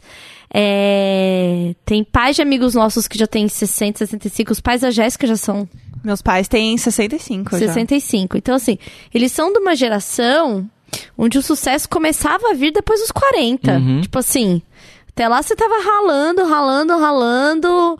Você era só mais um número numa empresa pra ir ganhando com dissídio, com não sei o quê, pra até, né, com 45, lá pelos 50 você tá, né, começando suas coisas. Na minha geração, que tem 30 anos, já tem muita gente que deu muito certo com 25 anos. Quando eu tinha 25 anos, Sim. já tinha gente arrasando. Hoje, meus amigos que têm entre 30 e 35, que não estão dando certo, estão assim, destruídos, psicologicamente Tipo, falando. tipo, acabou a vida. Acabou a assim. vida, tipo assim, Sem sem, perspectiva, sem perspectiva, sabe? E tem uma ansiedade muito grande. Então, assim, eu tava até ouvindo uma, um podcast hoje, que é da Sasha, da minha amiga, da nossa amiga, que trabalha com a gente, chama Potocas. E ela faz com a Pons e ela fez com a Pri, que já esteve aqui. E o episódio fala sobre tudo bem ser mediano. Uhum. E elas falam muito sobre isso, que, tipo, a gente vive um momento que tá todo mundo muito afoito por esse sucesso rápido. Sim. Tipo, você tem que fazer sucesso, você tem que ter dinheiro, você tem que ter sua casa, você tem que fazer suas coisas, você tem que viver e tem que viver feliz e tem que. É, e o Instagram joga isso na sua cara todos os dias. Tem É. que ser a estrela da empresa, Cê- né? É, é, você tem que ser assim, a, a estrela mesmo, né? Tem que ser o melhor de tudo. Isso. E pra mim, e assim, eu, e aí elas falaram uma coisa muito boa no podcast, que é a régua pra cada um. Tipo, cara, eu na minha régua, que, que, tipo, muito pobre, vim da periferia e tal, tal, tal, e, e com 30 anos eu posso pagar um aluguel em Pinheiros, e sou uma publicitária, na minha régua, eu, assim, passei, Demais. fui longe, assim, fui, fui a primeira pessoa ali do meu núcleo que pisou numa faculdade, tal, tal, tal, então Aham. fui muito, muito longe. Porém, se eu olho com quem eu ando hoje, não. Uhum. Eu tô ali, ó, no morno, entendeu? Aham. Porque tem uma pessoa que. é, a, a nossa diretora, a, a que era a nossa ex-diretora, ela, ela tem 32 anos. Ela era diretora de conteúdo há 5 anos. Uhum. Sim. Tipo, Apenas. sabe? bizarro, é bizarro. então tem uma, uma discrepância, assim, ainda muito grande, mesmo pra mim, que na minha régua já fui muito longe. Uhum. Inclusive, recomendo esse episódio das meninas. Chama Potocas Podcast. é- Maravilhoso. acho que era. E não sabendo que era mediano, foi lá e viveu. Era uma, Uhum. é uma coisa assim. Acho que é o quarto episódio, é bem, bem novo. E. Então, assim, tem uma angústia geracional bizarra pra minha idade. Eu fico imaginando pra de vocês. Onde a faculdade já não é mais o pré-requisito. Porque Sim. quando a faculdade é pré-requisito, então você tem uma idade média que você vai sair da faculdade e que as coisas vão começar a acontecer. O normal é todo mundo ir pra faculdade, e aí você vai. Você nasce, você vai pro colégio, aí você se forma, aí você faz uma pós, aí você faz um curso fora e, E, aí, aí trabalha. começam as coisas a acontecerem. É. 25 anos. Sim, é isso. 25 as coisas começaram a rolar. E pra essa geração que simplesmente nem a faculdade faz, entendeu? É. E tem essa angústia. Eu vejo o, o namorado da Bruna, que esteve aqui Uhum. com a gente. Ele é super novinho também. A, a startup dele recebeu um investimento de 50 milhões. E ele é super novinho. Ele é super novinho, um menino, assim, tipo o Pepe, Pedro. Você fala assim, cara, imagina ser o primo do Pedro. É. Eu vi- você viu isso? A matéria da menina que com 17 anos é astronauta. E aí eu vi um RT disso falando assim: imagina ser a prima dessa menina. então. Meu, mas eu, eu assisti aquele documentário da Netflix, o Geração Marte. Sei. E aí, meu, você fica olhando aquelas crianças, assim, tipo, super fodas, super, é um documento, tipo, o documentário fala do quê? fala sobre uma geração que a NASA tá construindo de, de crianças cientistas que são potenciais é, são potenciais pessoas que, que Porque estarão elas- no projeto é. de ir da Porque Marte. elas têm interesse. né? Elas nem, Ah, elas nem vão estar no foguete. Elas vão, tipo, ser as pessoas que vão ficar no computador, sabe? Aham. É, mas são, são, são adolescentes, assim, tipo, 12, 13 anos. Que, que, que são super super engajados, Uhum. tipo, tem super um objetivo claro na cabeça, assim, do que eles querem fazer. E aí eu tô, tô eu no sofá, assim, falo assim, mas é, eu, eu não sei o que eu vou fazer da minha vida amanhã. Eu ainda sabe? não sei, eu já sei. tenho uma filha. É, eu não sei. E eu. É aquele meme do que está acontecendo? Eu não sei, eu não sei. É isso.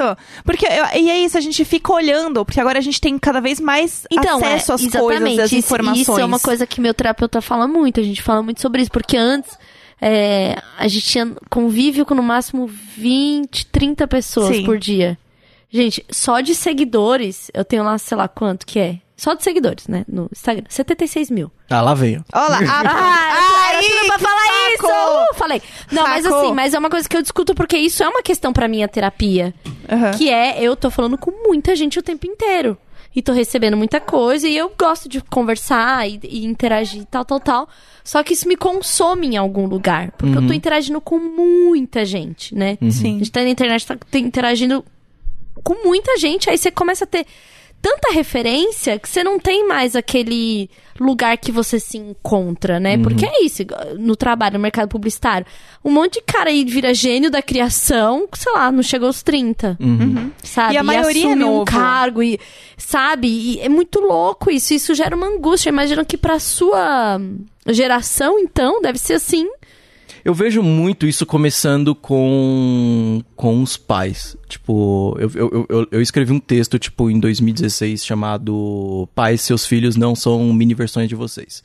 É, que é tipo, os pais, eles colocam muito, muita expectativa deles Uhum. em cima das crianças. E isso faz, me fez muito mal, porque minha mãe esperava muita coisa de Não, mim. e, é, e é a geração que não fez terapia. Por exemplo, eu Exato. sou uma mãe que faz terapia, meus amigos fazem terapia. Cara, eu, eu gosto de falar. terapia. Tipo, a gente. Eu né? gosto de falar que essa, a geração dos nossos pais e a nossa geração, a gente sobreviveu. É. Porque, cara, a gente, Sim. assim, ai não, por que, que vocês querem agora parto natural, não dá açúcar, não sei o que, Não, não a sei o que, não que, infância que é um não absurdo. foi respeitada, Não a criança foi. não foi pensada como indivíduo, a gente Ai, foi crescendo aos tá trancos e barrancos. agora. Não, cara, a gente sobreviveu. Ah, e aí é? os nossos pais, imagina, eles sobreviveram mais ainda. Então eles estão tentando fazer o que eles não tiveram, o que eles não puderam Exato. fazer. Inclusive, Do tipo, assim- ai, eu vou, eu vou ter meu filho com uma cesárea no hospital, não sei o quê, porque eu não tive isso. Aham. Meu filho hoje pode ter. Eu vou dar um chocolate pra ele comer e batata É, frita, porque eu não tive isso. Não, eu não tive condições de estudar, então eu quero que meu filho seja engenheiro. Exato. Né, ter a coisa da profissão. É uma pressão, E é né? tudo no tem que ser, tem que ter, É. precisa fazer a faculdade, precisa fazer não sei o que, é tudo precisa. O que é, tudo que, e tudo que é obrigação é ruim, foi o que a gente tava falando, de toda vez que você tem que estudar alguma coisa que você não gosta, você não sente afinidade, uma obrigação não entra na cabeça, só não funciona. Inclusive, foi, foi assim que eu, que, eu fechei, que eu fechei meu texto, que foi, tipo, dizendo... é, não existe futuro certo ou felicidade garantida e que todos os pais... Ó, mas aí eu lembro que não existe, é, não existe seguro, que não existe futuro certo ou felicidade garantida e que todos os pais foram filhos que provavelmente também tiveram medo de arriscar no que queriam hoje, que no que queriam e hoje, instintivamente, despejam nas crianças planos e esperanças de alguém que acreditam ter renascido nos filhos, mas que na verdade ainda vive dentro deles. Então, tipo, Mili isso... tudo! Mili tudo! Mili tudo! Ai, lindíssimo, falou tudo! E aí, Arrasou. e aí isso foi Põe o, põe o link do texto aí também na descrição, ponho. por favor. É, e aí foi, foi, foi exatamente isso que aconteceu comigo, assim, sabe? Tipo, porque é, os meus pais, não por mal, assim, porque eu não vejo que é tipo uma coisa. É, não é, Não é é, por porque mal. assim, a gente na situação sofre, odeia. Uhum. Aham. Mas se a gente sai da nossa situação individual e olha pra uma geração, para um comportamento, Exato. a gente entende que assim, cara, na verdade eles são pessoas de uma geração e de um comportamento que Tá todo mundo é, tentando. infelizmente a gente sente a dor individualmente, né? É. Tipo, eu tenho vários problemas, questões com a minha mãe, tal, tal, tal. Mas assim, eu sei que é de uma de um outro rolê, de uma outra geração, de um outro tipo de cobrança, do, sabe? São tantas questões e é, a gente tem que se curar individualmente com aquele pezinho no olhar para o todo. Aham. Sabe? Não é porque me odeia. Não é porque quis me fazer mal. É porque, infelizmente, eu estou pagando o preço de uma geração. É, eu, acho, sabe? eu acho que é importante você deixar claro pra pessoa que, tipo, te fez mal. Porque, tipo, mesmo não, que tenha que sido a sua mãe, você chega e fala, ó, isso me fez Não, as super coisas não mal. mudam nunca, Exato. né? Eu É. tenho dois irmãos e eu não vejo isso que aconteceu comigo, essa frustração toda que aconteceu comigo, eu não vejo isso acontecendo com eles. Uhum. Então, tipo, a minha irmã, ela queria. Ela passou a vida inteira falando que ela ia ser arquiteta e do nada ela falou que queria ser fisioterapeuta. E tá tudo bem. E a minha mãe falou, ok, porque ela viu quanto, assim, desgraçou a minha cabeça. Aham. Você é o mais velho. Eu sou mais velho. O meu irmão, ele queria ser bombeiro, hoje ele quer ser fotógrafo, sabe? É tipo, tá tudo bem. Gente, É. amei. Amei. Eu, a geminiana, eu. E, e aí eu vejo isso muito nascendo com os pais, assim, sabe? Tipo, inclusive, se tem algum pai ou alguma mãe ouvindo, meu, acredita no teu filho, tá ligado? Ele quer, se ele quer, tipo, ir pra, pra Índia e dançar Hare Krishna, beleza, sabe? Tipo, É isso. é, é, é a escolha dele, sabe? Tipo, tem muito aquele É, papo é a coisa de olhar o filho como indivíduo. Exato. Que a gente não, fa- não foi feito com a gente. Não Uhum. foi. Enquanto estavam pagando as nossas coisas, eh, tinha uma. Fica ali uma, um, um certo.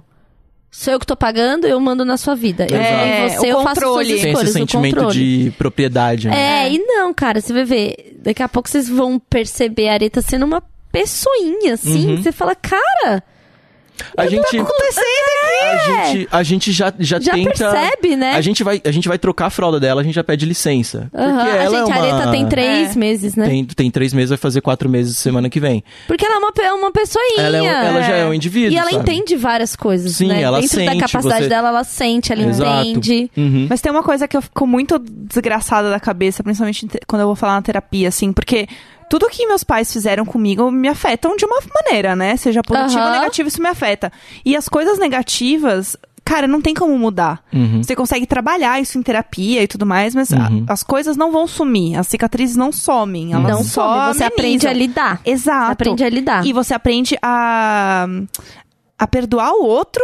E o que é mais difícil pra mim de tudo é me perdoar. Uhum. Porque eu acho que é a coisa mais difícil, porque o outro é mais fácil, porque é externo. Uhum. Tipo, ah, beleza, não, não- ele não teve controle, é o jeito dele, mas e o que me afetou? Como Uhum. que eu vou, vou me perdoar disso, assim? Uhum. Isso eu acho que é o mais difícil, assim, tipo, entender que as coisas aconteceram e elas vão continuar aparecendo em mim, vão continuar tendo resquícios em mim e eu vou ter que lidar com isso. Sim. A minha sorte foi que meus pais nunca é, falaram o que eu devia fazer ou não. E de, de Ah, faculdade e tudo mais. Uhum. Eles queriam muito que eu me formasse, que eu tivesse uma faculdade e tal.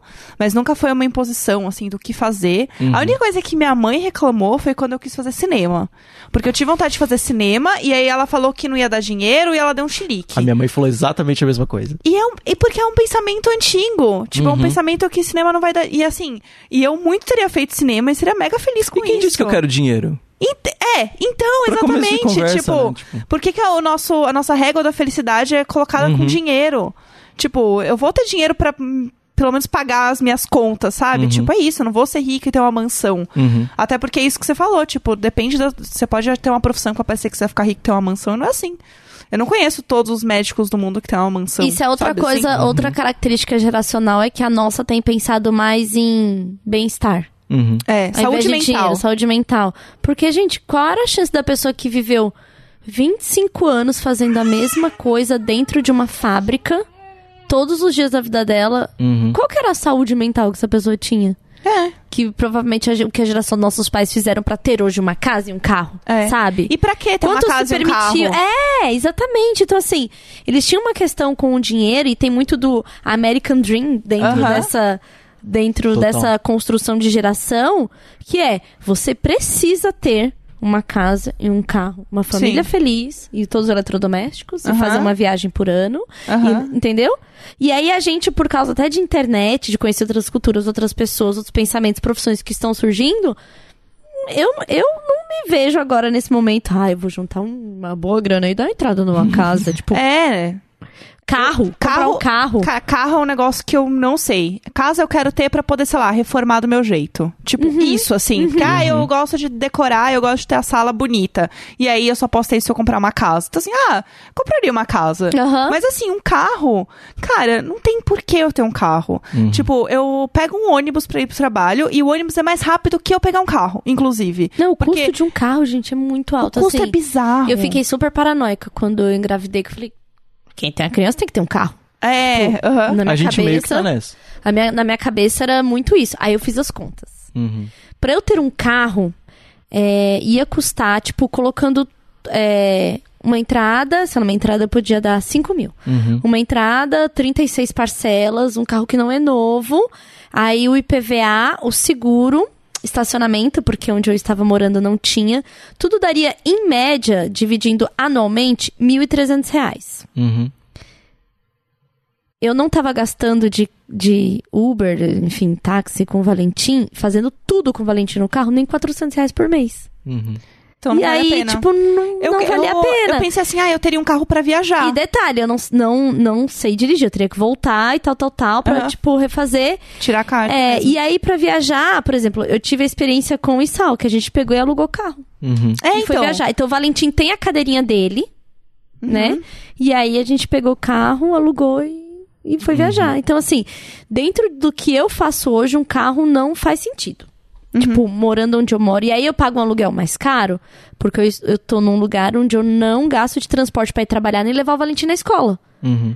Então, tipo, são todos um dinheiro que, na verdade, não é. Não é que tá caro, é que eu troquei um gasto pelo outro. Entendeu? E É. aí eu fui me, me reposicionando assim. É, e aí, quando eu fiz o cálculo, pra mim não valia a pena. Eu ter um carro tendo um- uma criança, assim. E eu faço tudo aqui em São Paulo com o Valentim no, no Uber, assim, tudo mesmo. Lógico, tem a, a questão de, ah, o cinto e tal, tal, tal. É, e aí eu fui ler, fui pesquisar o que, que era mais seguro. E aí eu, eu vi que o mais seguro era eu passo o cinto em mim e tô com ele no sling. Aham. Então é isso, não passo o cinto em cima dele, é ele no sling e tal, tal, tal. Hoje em dia, que ele tá maior nem sempre ando de sling, é sempre eu com um cinto, né, de três pontos, sempre, e ele sentado virado pra mim, tipo, costas pra, Pro banco. pro banco, sabe? Sempre viradinho, ele já sabe. Então ele vem e deita, eu tô segurando, então. é, Ninguém tá isento de acidente, é um risco que você tá sempre tendo. Uma amiga Sim. minha teve um acidente, ela colocava as crianças na cadeirinha e não fechava a cadeirinha.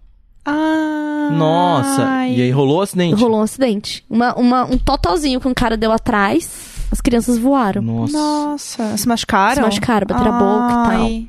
Não foi nada Tadinhas. grave, mas Aham. assim, foi um impacto, porque. Ia ter um puta susto, né? Eu- porra! Uhum. E foi um, um- em- Sabe, entrada e saída do estacionamento? Que nem velocidade. Tipo, Sim. o cara embicou, virou, pá, bateu. As crianças voaram. Meu Deus. Pois é. Que tenso. Então, assim, ninguém tá isento, na verdade, Aham. sabe? São riscos. Gente, pisou, na- acordou, você já tá correndo risco. Você se É. você vai escorregar, bater, morrer. Acab- Essa entendeu? é... Eu morro de medo. Eu morro de medo de acontecer qualquer coisa comigo em casa. Eu também, eu sou de que toma banho, nunca tranco a porta do banheiro. Eu tenho muito medo se eu tô sozinha. e Eu tenho muita questão penso, com, cara, tipo, eu cair, sozinha fodeu. com o Valentim. Nossa. Tipo, eu viajar sozinha com o Valentim, nossa, enquanto ele não pode se comunicar, falar qual a casa dele, endereço Aham. e perceber alguém malvado sair correndo, não Aham. vou, entendeu? Só Aham. eu e ele. Então eu tenho essa, essa questão. Mas uma das coisas, das minhas questões foi isso, carro. Por exemplo, se fosse pra eu comprar uma casa, eu poderia comprar uma casa. é, depois que você tem muitos anos, uma conta no banco, tá, tá, você tem lá um limite de. Eu via, cheguei a olhar tudo isso. Um limite de crédito imobiliário. Aham. Ah, o banco te dá 400 mil pra você comprar uma casa. Tendo a vida que eu tenho hoje, tal, tal, tal, não tem uma casa de 400 mil pra eu comprar e eu conseguir continuar fazendo as coisas como eu faço. Sim. E esses 400 mil se tornariam 900 mil ao final.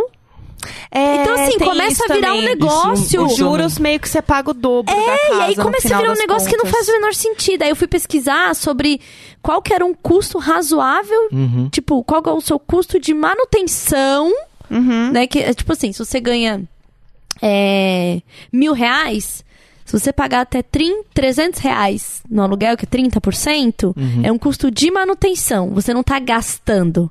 Você tá tendo um custo para morar. Que é Tá. uma- o, o principal. Aham. é, a principal coisa que você precisa é uma Sim. moradia. Aham. Então, dentro do valor que você recebe, 30% gasto em moradia é um valor de manutenção. Não é um gasto Você não tá se passando passa disso, limite. começa a. Entendeu? Eu- Sim. eu- gente, eu fiquei tão descaralhada com isso, com o Valentim pequeno, e sendo a fonte de renda da casa, e pensando possibilidades e futuro e tal, tal, tal, que eu virei uma pesquisadora nesse negócio. Olha, gente, Tipo, as vocês querem de falar de Natália- apartamento? o Neco. Ah, o Neco. O- E o Neco entrou no negócio de pesquisar a casa, porque agora ele quer comprar uma casa pra criar os nossos filhos que ainda não temos.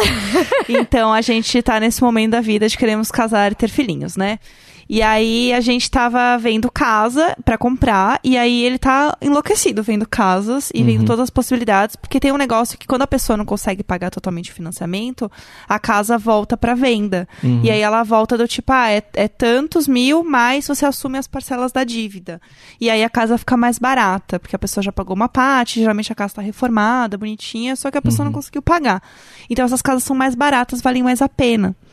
E aí ele entrou enlouquecido pra ver se isso valia a pena mesmo ou não, quanto tinha que guardar de dinheiro pra dar entrada numa casa, e é o Neco olhando apartamento, né, que é o negócio que ele mais ama fazer na vida. Então assim, Vira e mexe, ele me manda umas casas, assim, tipo, muito longe, assim. A gente não vai morar nessa casa. Mas ele, olha como ela é linda. ela tem aquela cozinha, porque o nosso sonho é a cozinha americana. Aham. Que é aquela cozinha de, de novela. Aham. De, no- de série americana. Que é, tipo, tem um negócio no meio da cozinha, que tem o, o fogão, pra todo mundo ficar em volta. Porque quando tem briga, a briga é bem no meio do fogão, né? E eu queria uma cozinha aquela. E daí o nosso sonho é ter uma cozinha americana, que tem, tipo, a- o, o fogão no meio e a geladeira igual do Do This Is Us, que ela é transparente. que é o meu maior... Aquelas, aquelas Tokstok, assim, você vai na Tokstok e Meu, tem, tipo, um montadinho. Aquela geladeira é o meu maior sonho de consumo. Primeiro porque é a geladeira que se abre com duas mãos, né? Aham. Eu acho muito chique. Ah, eu acho muito chique você ter as duas mãos abrem a geladeira. É o meu maior... O que eu quero hoje? Mas imagina a Não compra sei. dessa geladeira. Cara, é o meu sonho. Imagina- Só que assim, o problema é, se a geladeira for transparente, você vai ver tudo que tem dentro.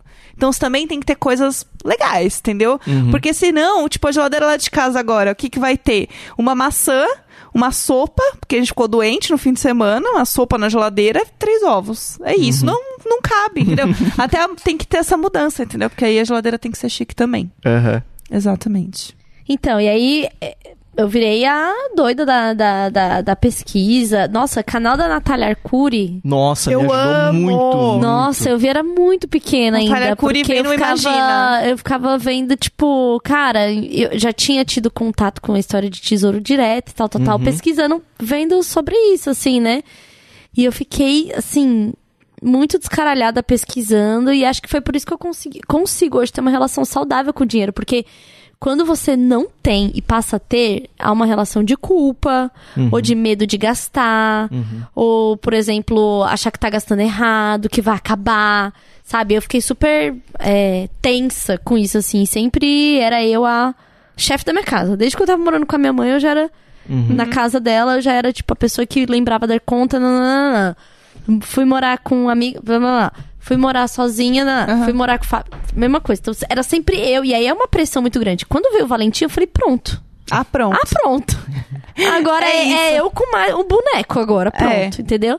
E aí eu fiquei pesquisando sobre tudo isso, assim, tipo, fazendo cálculo de, ah, se eu morasse aqui e usasse um carro, ou se eu morasse aqui e pegasse Uber, ou se eu morar, tipo, noites e noites E tem- pensando nisso, Tem que fazer sabe? essas contas. Tem- Tem nossa, fazer. foi quando eu descobri o Guia Bolsa, eu fiquei assim, o que, que é, o guia bolso? é o aplicativo para controle de gastos. Não só o Guia Bolsa, tem vários, mas o que eu me adaptei Aham. melhor foi o Guia Bolsa. Tem uns americanos que são ótimos também, mas enfim. É, Americanos. em línguas, não é? No línguas Em não anda línguas. forte. É aquele que, aquele que ela falou que tem o, o... Aparece, tipo, a praiazinha se seu nome tá limpo. O CPF, do CPF, É. né? Seu Ah, CPF é tá verdade. ok. É muito Amo. bom, é muito bom. Toda E, arrepiada. e aí, cara, eu descobri que eu gostava muito em padaria, em cafezinho. Eu colocava, assim, maconha. Quanto que é gasto em maconha nessa Quanto casa? Sabe? E isso faz você falar, caralho, velho. Tipo, Tô gastando. precisa entender com o que, que a gente gasta, O sabe? problema são as drogas. o problema são as Quanto que drogas. é de Michael Douglas? Exatamente. Então, É, assim, então, é, são angústias que, geracionais que a gente tem, Uhum. que são diferentes das dos nossos pais, que provavelmente as do Valentim vão ser outras. Sim. Imagina, Valentim e Areta estarão num futuro que a gente nem sabe quais vão ser as profissões, de fato. Tipo, tem tanta coisa sendo substituída por robô, sei lá. Ai, Mas eu acho- obrigada, amiga. Graças a Jéssica Robô. Graças. Mas eu acho que, tipo, até essa questão de casa já vai ser mais tranquilo pra eles, porque pra mim... Porque inventaram Airbnb, né?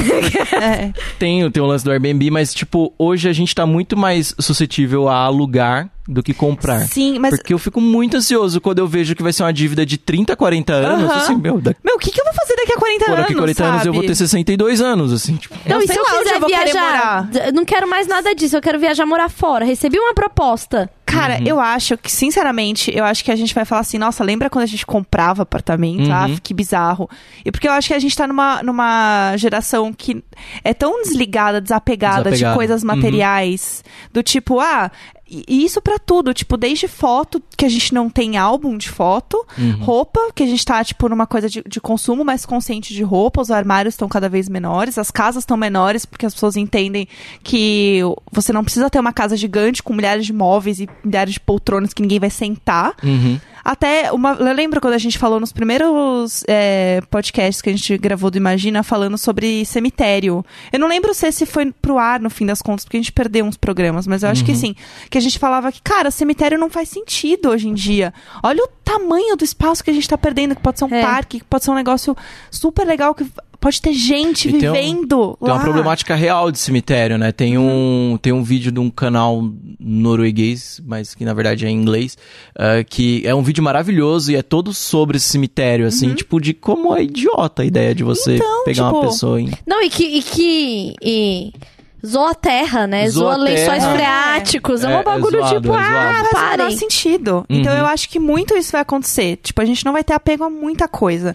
Eu não tenho apego nem aos meus órgãos, então morreu amor. Tá autorizado aí. É, estamos declarando aqui doadores de órgãos, tá liberado. Mas é, tipo, eu quero ser cremada. E Uhum. assim, sei lá, me queima e sei lá, depois joga na privada. Foda-se, eu morri mesmo. Ai, porque não quero dar trabalho. Ai, não, porque tem que jogar lá. Imagina o Neco vai falar, "Ah, tem que jogar em Boston. Eu vou falar, ah, meu amor, não vai rolar, não. Então você já deixa essa passagem comprada, porque aí você ainda me dá umas férias pra eu curtir a tristeza lá em Boston. Porque, tipo, eu não vou dar trabalho pras pessoas, sabe? Uhum. Assim, tipo, eu acho que a gente vai chegar num momento que não vai fazer sentido. Por exemplo, eu acho que vai chegar um ponto também que não vai fazer sentido a gente ter tatuagem pra sempre. Uhum. Eu acho que, e eu já vi vídeos também de, de tecnologias de tatuagens que elas duram Nossa, Pode isso foi uma coisa que eu fico pensando seis muito, meses, assim. oito meses, e elas saem depois. Isso já tá sendo desenvolvido, isso já existe. Uhum. Então imagina, a Areta vai ter, tipo, uma tatuagem linda, maravilhosa, e vai durar três meses e vai sair depois. Uhum. Porque é isso, Vai tipo, Tipo as nossas tatuagem- sobrancelhas, amiga. Tatuagem de verão. agora Nossa sobrancelha. micropigmentação da sobrancelha. É igual, igual a tatuagem. Porque é isso, acho que a gente vai ter, a gente vai ter, ser tão desapegado a coisas Tá materiais. rindo muito pro Dan. Ai, A Areta pode ser, Apaixonada. Pode ser que o quê? Ela trabalhe como tatuadora temporária. Pode ser. O, o Prof- que podemos esperar para esse futuro, né? Profissões do futuro. Não, é muito louco. Eu fico pensando tanto de coisa que, assim, nem passa pela nossa cabeça e vai existir, assim. Sabe um negócio também que vai existir que eu fico muito apavorada? É o carro sem motorista. Isso, Ah, totalmente. Isso Isso já- vai rolar, né? isso já tá rolando. Eu assisti no Silicon Valley, é uma, aliás, uma série maravilhosa, da Maravilhosa. HBO, Uhum. recomendo demais. Tem um episódio que ele pega um carro que não tem motorista. Uhum. E aí o GPS dá um bug e ele entra, tipo, numa balsa e ele vai, tipo, É maravilhoso. Ele fica numa Tadinho, ilha, tadinho, dele. horrível. Então, assim, e já existe. Só que aí eles estão controlando porque um carro sem motorista já atropelou pessoas. Uhum. Porque afinal ele é o carro sem motorista, não é mesmo? Mas assim, eu acho que futuro. A Areta vai falar, nossa, imagina quando a gente pegava um Uber e tinha um cara que ficava, tipo, Hoje, água. hoje eu já acho bizarro, assim, a gente ainda não ter um serviço, tipo, em que eu possa entrar num lugar, escolher o meu carro do dia, ir embora Isso. e, tipo, depois levar de volta, sabe? Tipo, eu acho, Aham. eu já acho meio Uma idiota. bike do Itaú, assim. de Tipo, tem uma carros. bike de Itaú só que de carros, assim. Eu já acho idiota isso, porque. Por que, que eu vou ter um carro, sabe? Por que eu vou ter um carro na minha garagem, sabe? Então, e aí, essa coisa de posse, eu acho que, Uhum. tipo, não vai rolar. O Vai meu carro, geral. não, tipo. A gente tá Isso- muito futurólogo aqui. A gente não, tá muito é, eu também acho que a, a coisa do ter Uhum. Não vai não rolar. vai rolar, gente. Não, e assim, é só a gente olhar os, os serviços que hoje são praticamente essenciais pra gente. Tipo, essenciais que eu digo dentro da bolha, considerando o mundo. nananã. É, Uber. Uhum. Pra viajar, os hotéis estão realmente numa crise por causa de Airbnb. Sim. Uhum. Você tem a possibilidade de alugar. Todos esses, todas essas, essas empresas que fazem pontes entre serviços Sim. né? Tipo, Uber não tem nenhum carro, é a maior frota de carros do mundo. Sabe essa, Aham. essa história, assim? Netflix. É, Netflix, os cartões digitais, as contas digitais. Tipo, tá só viabilizando. Tipo, tem. E o- O... grande negócio é viabilizar para É. o outro sem ter de fato a posse. Tipo, se você não paga o Netflix, você não tem mais. E o Acabou. Apple Pay? Que você não precisa andar com cartão. Você passa o celular, tipo, no mercado. O da Samsung já tem também. Tem É uma. bizarro. Então, E assim. já funcionando no Brasil, inclusive, né? Tem É. no- eu vi no McDonald's, se eu não me engano, que no McDonald's tinha um negócio lá que você já podia, tipo, encostar. Então, assim, é... aí vão começar umas, umas especializações, sei lá, Uhum. um tipo de serviço que vai ser de, de. Tipo, nossos filhos vão trabalhar pensando em como viabilizar isso ou como eles. Como eles trabalham com isso, entendeu? Não é tipo um corretor de imóveis que vende uma casa. É, eu acho que não vai ter isso. Tem uma profissão que eu acho muito maravilhosa, que eu descobri por causa da minha amiga Raquel, que trabalhou um tempo no Airbnb, que é host profissional. Uhum. Tipo, a Jéssica quer alugar a casa dela no Airbnb. Só que ela não quer ter o trabalho. Então tenho eu, que vou ser host da casa da Jéssica. E aí o Dan vai alugar pro Airbnb. Só que quem recebe e faz todos os trâmites não é a Jéssica. A Jéssica só tem a casa lá. Sou eu e eu recebo uma porcentagem do aluguel. Isso é Pra maravilhoso. ser a pessoa que recebe, que cuida da casa, que dá dica, que é trilingue e tal. É uma profissão, gente. Olha aí, quem imaginou Olha isso.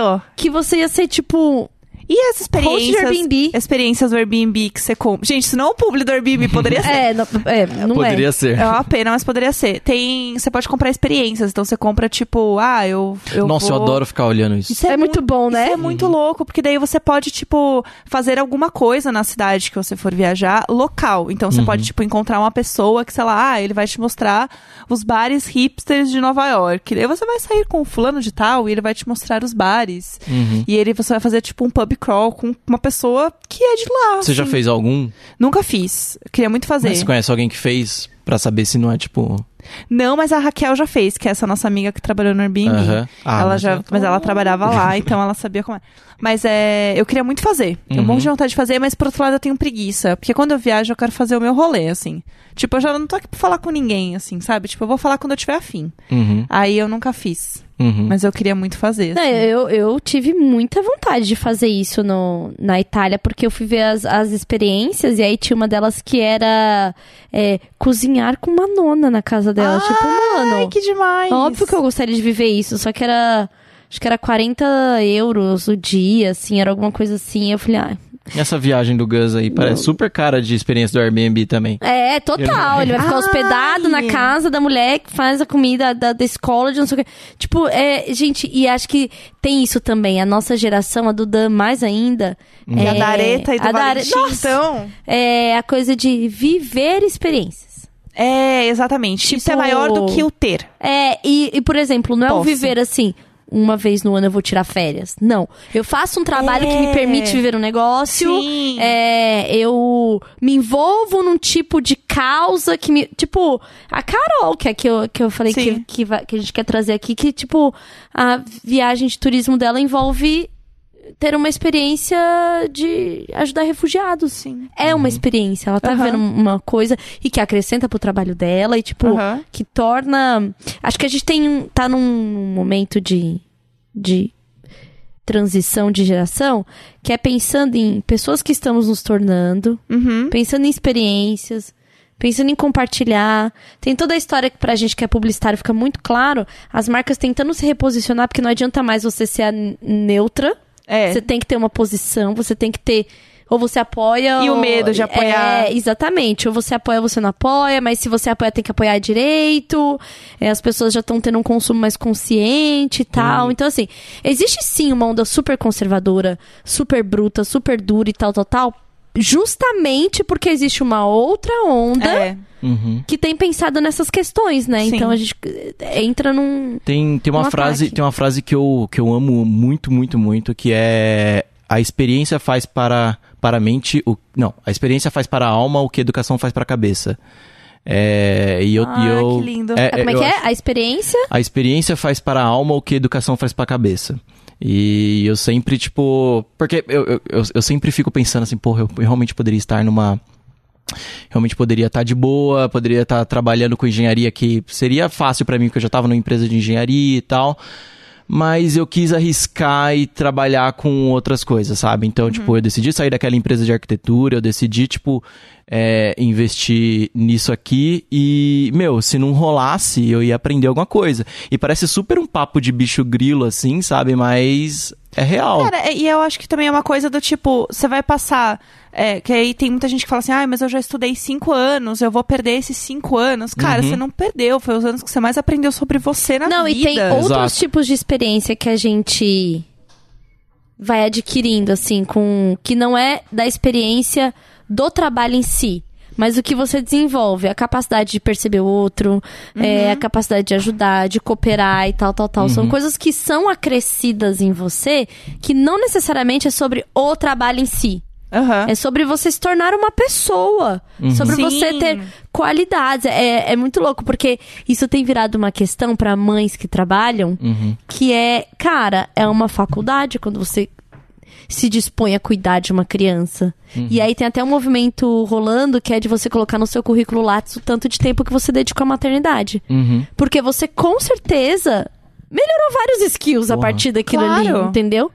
Você, você teve que ter uma percepção maior, um cuidado, uma entrega. Então, assim, são questões que são importantes pra você, não só como é, profissional, mas como pessoa. Se a gente começa a caminhar pra um lugar onde é, é muito importante o tipo de pessoa que você é para o trabalho e que isso tem sido questionado, Sim. agora a gente tá, tem muito mais dificuldade em separar é, obra do tipo vida do artista com a arte, É. né?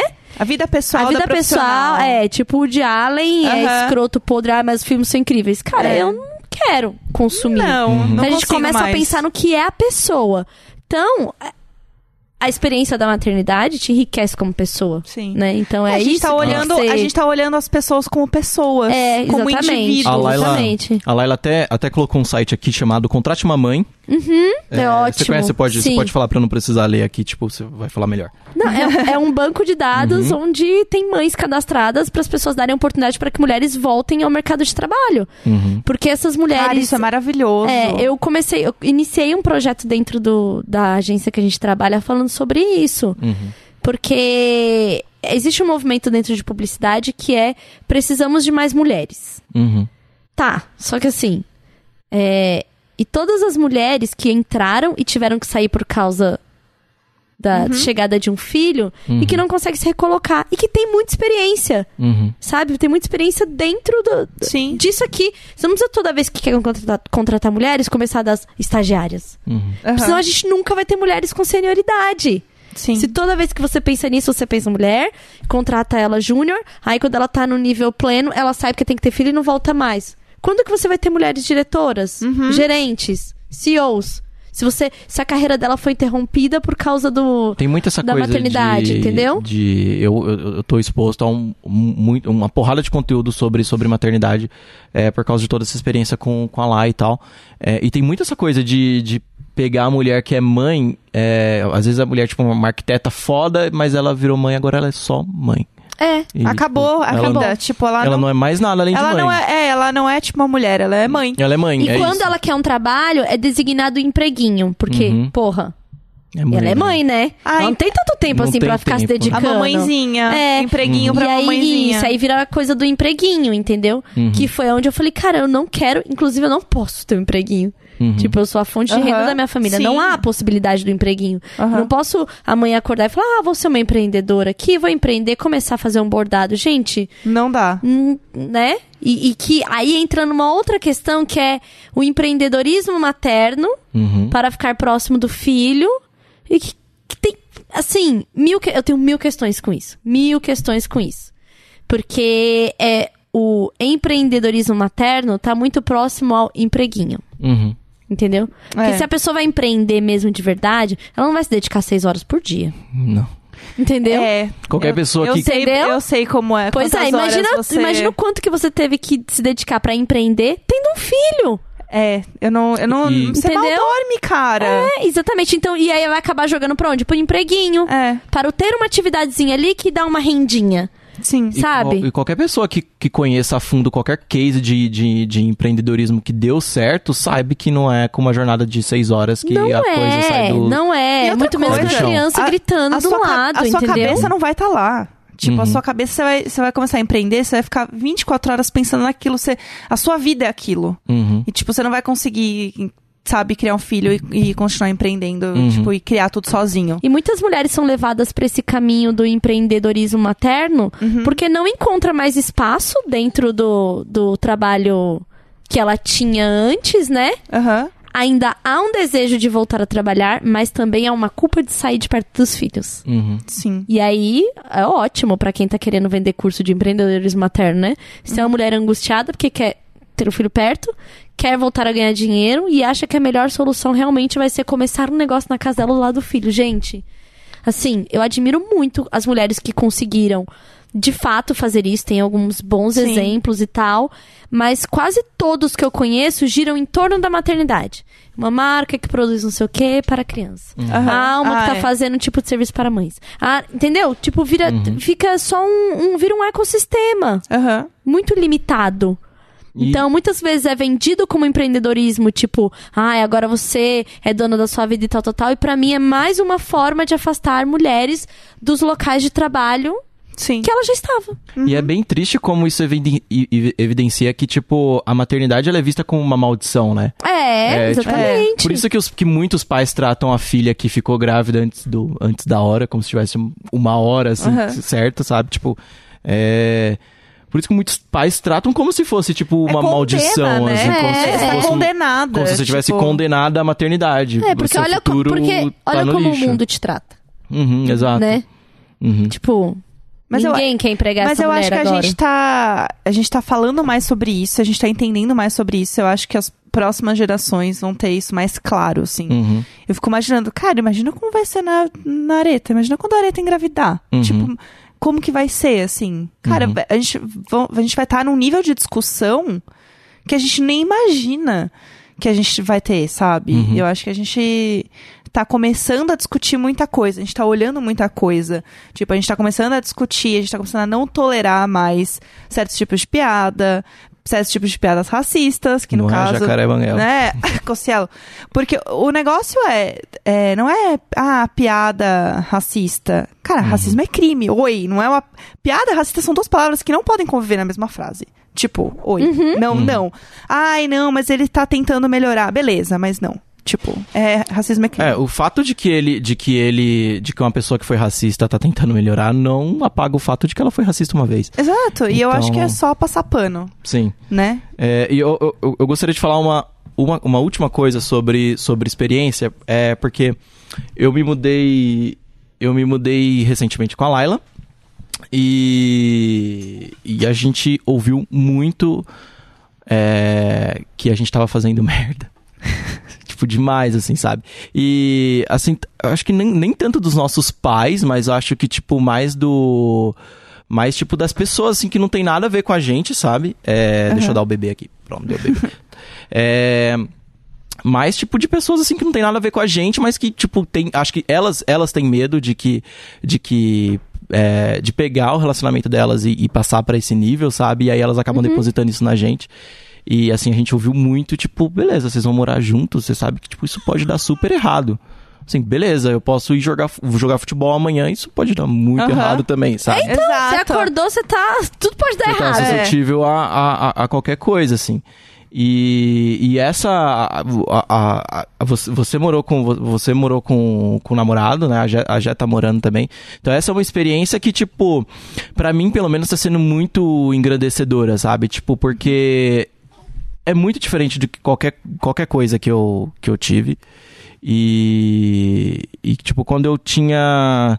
Quando eu tinha 20 anos. ah, dois anos atrás, desculpa. Ai, quanto tempo! Eu preferia oh, não saber fazer Deus. conta agora. Não, eu tava, eu tava realmente assim no, no, no auge da minha bad e tava dando tudo errado, tava tipo. Não sabia mais se. se- Não sabia mais o que eu ia fazer, não tava conseguindo passar em faculdade nem nada e tal. Eu não esperava que eu fosse. que eu fosse viver isso que eu tô vivendo esse ano, sabe? E. E tanto, tanto o lance, tipo, da RefDef e tal, que, que é muito legal, ah, quanto o lance, tipo, de compartilhar a maternidade da Laila, que pra mim é super importante. Eu super. Eu super gosto do, do, do que a gente tá construindo. É, e, e, e para mim, assim, desde que. Desde que a Areta e a Laila entraram na minha vida, foi muito tipo de. Beleza. Ai, já quero É, chorar. Eu tô, eu tô aqui, ó. Ah, ah. Foi muito Eu tipo. sou velha mesmo. Foi porque, porque em Eu me 2000. emociono com o amor do- da geração Y. Ai, ai, o jovem. É, em, 2000, em 2020 eu tava, eu tava muito mal a ponto de pensar em, em- em fazer merda, Em sabe? 2020? Tipo, em, 2000, em 2016. Ai, que susto. É que, é que a nossa 2016. geração. É a nossa geração vive no futuro. É, essa essa geração jovem, Mas, mas em 2016 eu tava muito mal a ponto de pensar, tipo, sei lá, em suicídio e tal. Uhum. Nunca cheguei de fato a tentar nada, mas é um pensamento que fica na sua cabeça e que fica no canto do quarto como uma, como uma solução e tal. E o ouvinte não sabe, mas a Laila é minha, é minha amiga desde dos 11, 12 anos de idade. Ai, eu amo a história. Conta a história. Conta a história. É, tá. é, eu e a Laila, a, a gente nunca tinha se visto até o começo do ano. É, mas a gente... se- Que? Como assim? É. Sério? Vocês eram amigos Eu virtuais? acho que a gente era amigo virtual. Isso eu não sabia. Isso é muito coisa da nossa geração. Essa coisa eu não sabia! Meu Deus do céu! Ah, cabeça... Acho que quando o! Dan falava, eu sempre pensei, eu sempre imaginei escola. Eu também. Escola. Escola, bairro. Eu achei que era do bairro. Eu Mas- achei que era do bairro. Gente, mas eu tô chocada. Apesar, apesar da gente nunca, não, nunca ter estudado na mesma escola, a gente meio que compartilhou aquela fase. Ah, não. É coisa da geração de vocês que não tem diferença, o amigo. Uhum. Não, eu já Ai, tive eu isso. Chorar. eu sou muito Assim, chorona, vocês sabem. Eu já tive isso de ter amigos virtuais, assim, Uhum. que pra mim são amigos. Eu trato. E olha que a minha geração é há, há 30 anos aqui. Uhum. Então imagina quem nasceu com a internet. É. Não tem mesmo essa divisão. É uma. É nela. É. Você é amiga, você foi amigo dela por oito anos mesmo, Uhum. né? Tipo, vocês. Sim. Vocês conheceram como na internet? A gente, então, é, a gente foi assistir Percy Jackson. é, e o Ladrão de Raios. A gente não. Eu e a irmã dela fomos assistir Percy Jackson com umas amigas e tal, e um amigo meu. É, conheci a irmã dela e tal, a gente assistiu o filme. O filme não é legal, né? Fica contraindicação. é, e aí, tipo. Não, mas isso há 11, há 8 anos? E, tipo, há oito anos. Nossa, Tem tanto gente. tempo esse filme? Esse Tem, Caraca, esse filme? Amiga é velho. Nossa, eu tô ó, passada, vamos. Ah, E aí, e aí, tipo, a Você gente foi assistir com um grupo. A gente e foi assistir no com um grupo, grupo, tinha a irmã dela. Tinha a irmã dela. E aí a gente. Eu, eu- eu- eu contei essa história tantas vezes, mas agora eu tô nervoso, mas enfim. É, E aí a gente, a gente começou a se falar, porque, tipo, eu comecei a falar com a irmã dela e eventualmente consegui o contato de MSN dela. Amo. E aí a gente começou A a, irmã dela falou assim: conversar. ai, tem um menino que é mó legal. Não sei, eu não sei exatamente como que foi. É, Você lembra como, como que foi? Foi a Laísla que me passou o seu, seu. Não sei, enfim. A Laísla é a irmã dela.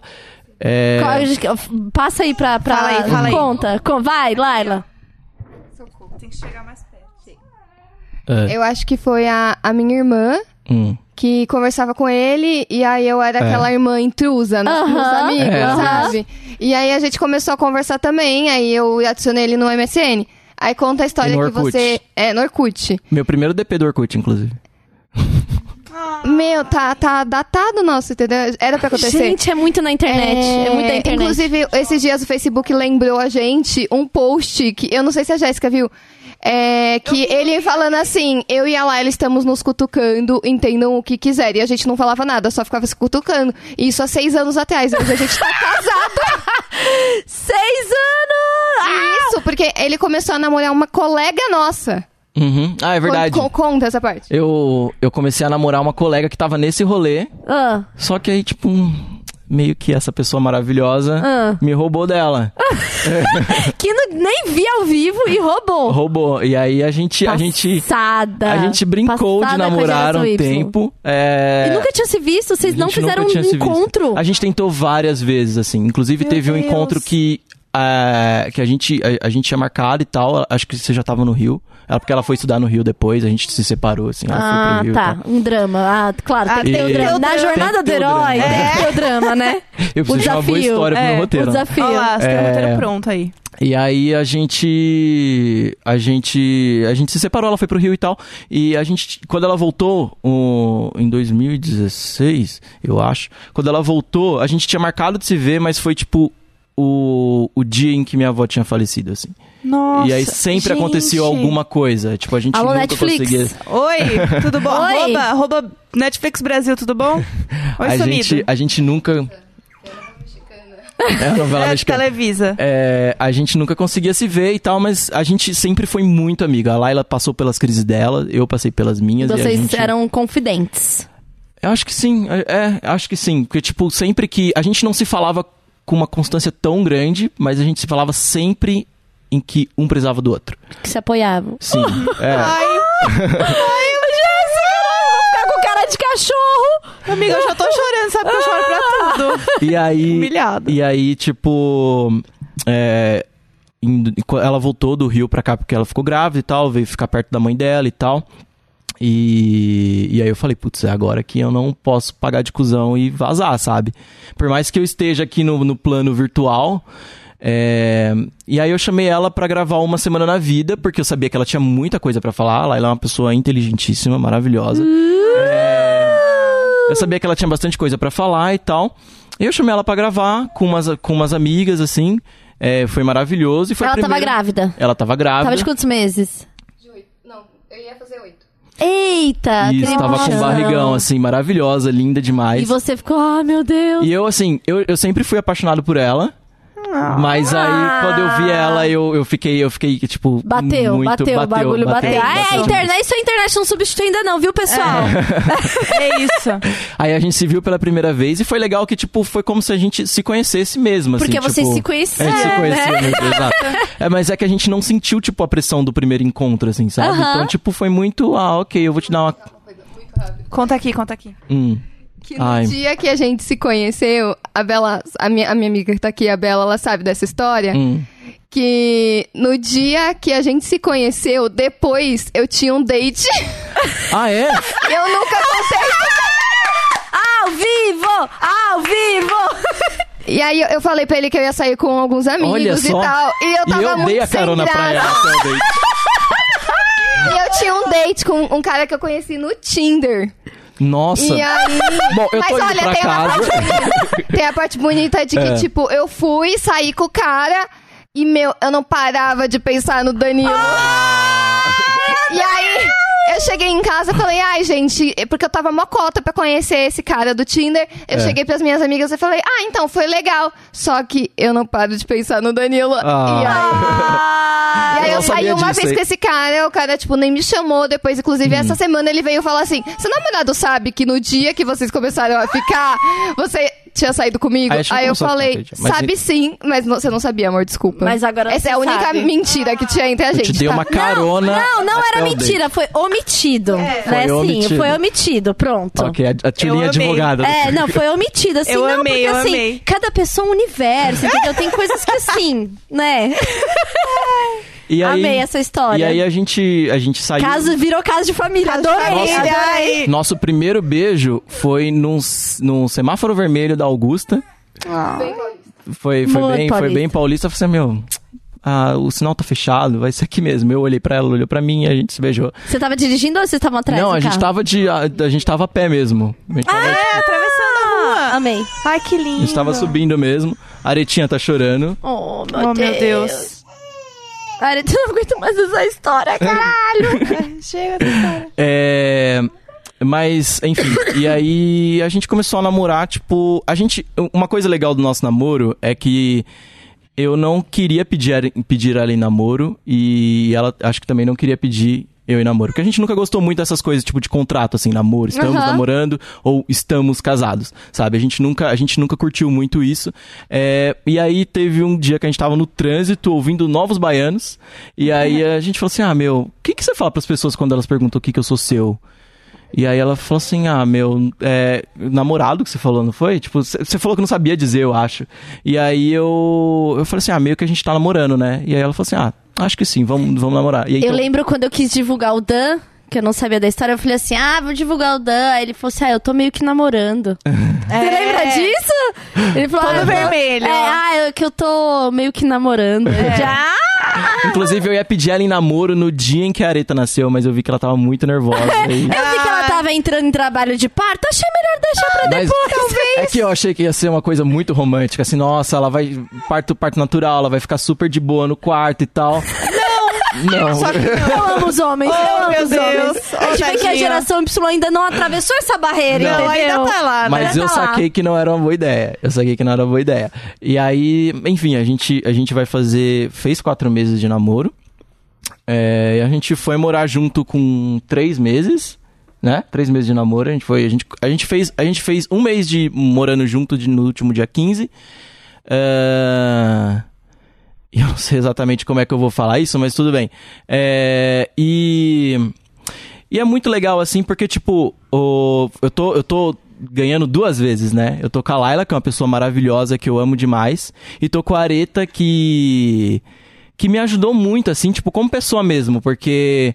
É, eu era uma pessoa meio perdida, assim. Uhum. E que nem eu falei, tipo, os meninos do- da geração Marte então, sabem exatamente o que eles vão fazer daqui 15 anos. E eu não sei fazer. Estamos aí na vida. Mas. Você encontrou um propósito. Mas eu encontrei um, um- um propósito e, e, e- e eu quero me dedicar a ele, sabe? Porque é, eu acho que essa, é que essa é uma chance legal de me dedicar a alguma coisa e me dedicar, tipo, de fato, assim, eu sempre quis pegar alguma coisa e, tipo. E sem a pressão de ser obrigada a fazer isso, é porque Sim. você quer. Porque eu quero, exato. Né? Tipo, tanto que tem muita gente que chega pra lá e ele fala assim, meu, mas coitado do Danilo, por que, que ele tá. Que, por que, que ele tá assumindo essa bronca? E, tipo, não, eu tô fazendo porque eu quero e Sim. porque eu amo muito as duas. É, e aí, hoje mais cedo, no, no, grupo, no grupo do Imagina, eu pedi esse espaço é, para falar pra, pra Laila que o, essa, essa, tipo, de fato, assim, é, é- a gente completou um mês morando junto. E é de fato a experiência mais foda da minha vida. Eu tô adorando muito. E, e a, gente, a gente não acredita muito nessa coisa de, de casamento institucionalizado e tal. É, e, e, e eu acho que isso é legal da gente. A gente é super, super é, hippiezinho nesse, nesse quesito. Mas é o que, o que eu falei do laço sanguíneo com a areta, assim. Eu não, eu não tenho é, o, o sangue, o mesmo sangue que ela. Mas eu quero ficar o mais próximo dela possível. Então, e de você também. Então, tipo, como eu te falei há quatro anos atrás, em que, ah, se eu casasse um dia eu ia querer ter o nome, o seu nome no meu nome, eu queria muito que isso acontecesse. Então, eu tô usando esse espaço aqui pra, pra te pedir oficialmente em casamento. Eu vou gritar! Eu vou gritar! Você quer que eu diga um aceito? Eu nunca fiz isso. Mas eu, eu- já aceitei há um mês até isso já. E eu já chamo de marido e eu tô aceitando há oito anos, né? Eu aceito, tá? Ah! Eu tô passando mal. Eu tô chorando. Ai, mas é isso. Eu te amo, eu te amo muito, muito, muito. Eu amo muito a Areta e, e eu tô muito orgulhoso do que do, do- da- dessa família que a gente tá construindo. É, e, e eu acho legal que a gente joga na cara de todo mundo que falou que, que não ia dar certo, que a gente era imaturo, que a gente não sabia o que tava fazendo. E a gente tá, tá, tá super fazendo isso acontecer. Eu amo muito vocês e eu quero que, tipo, eu quero fazer o possível e o, o, o que eu puder pra para que isso para que isso continue crescendo e para que o, o nosso amor continue aumentando. Tá bom?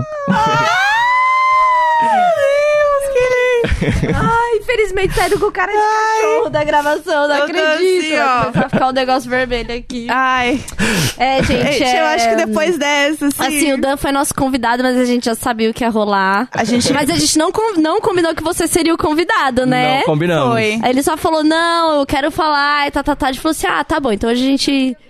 Aham.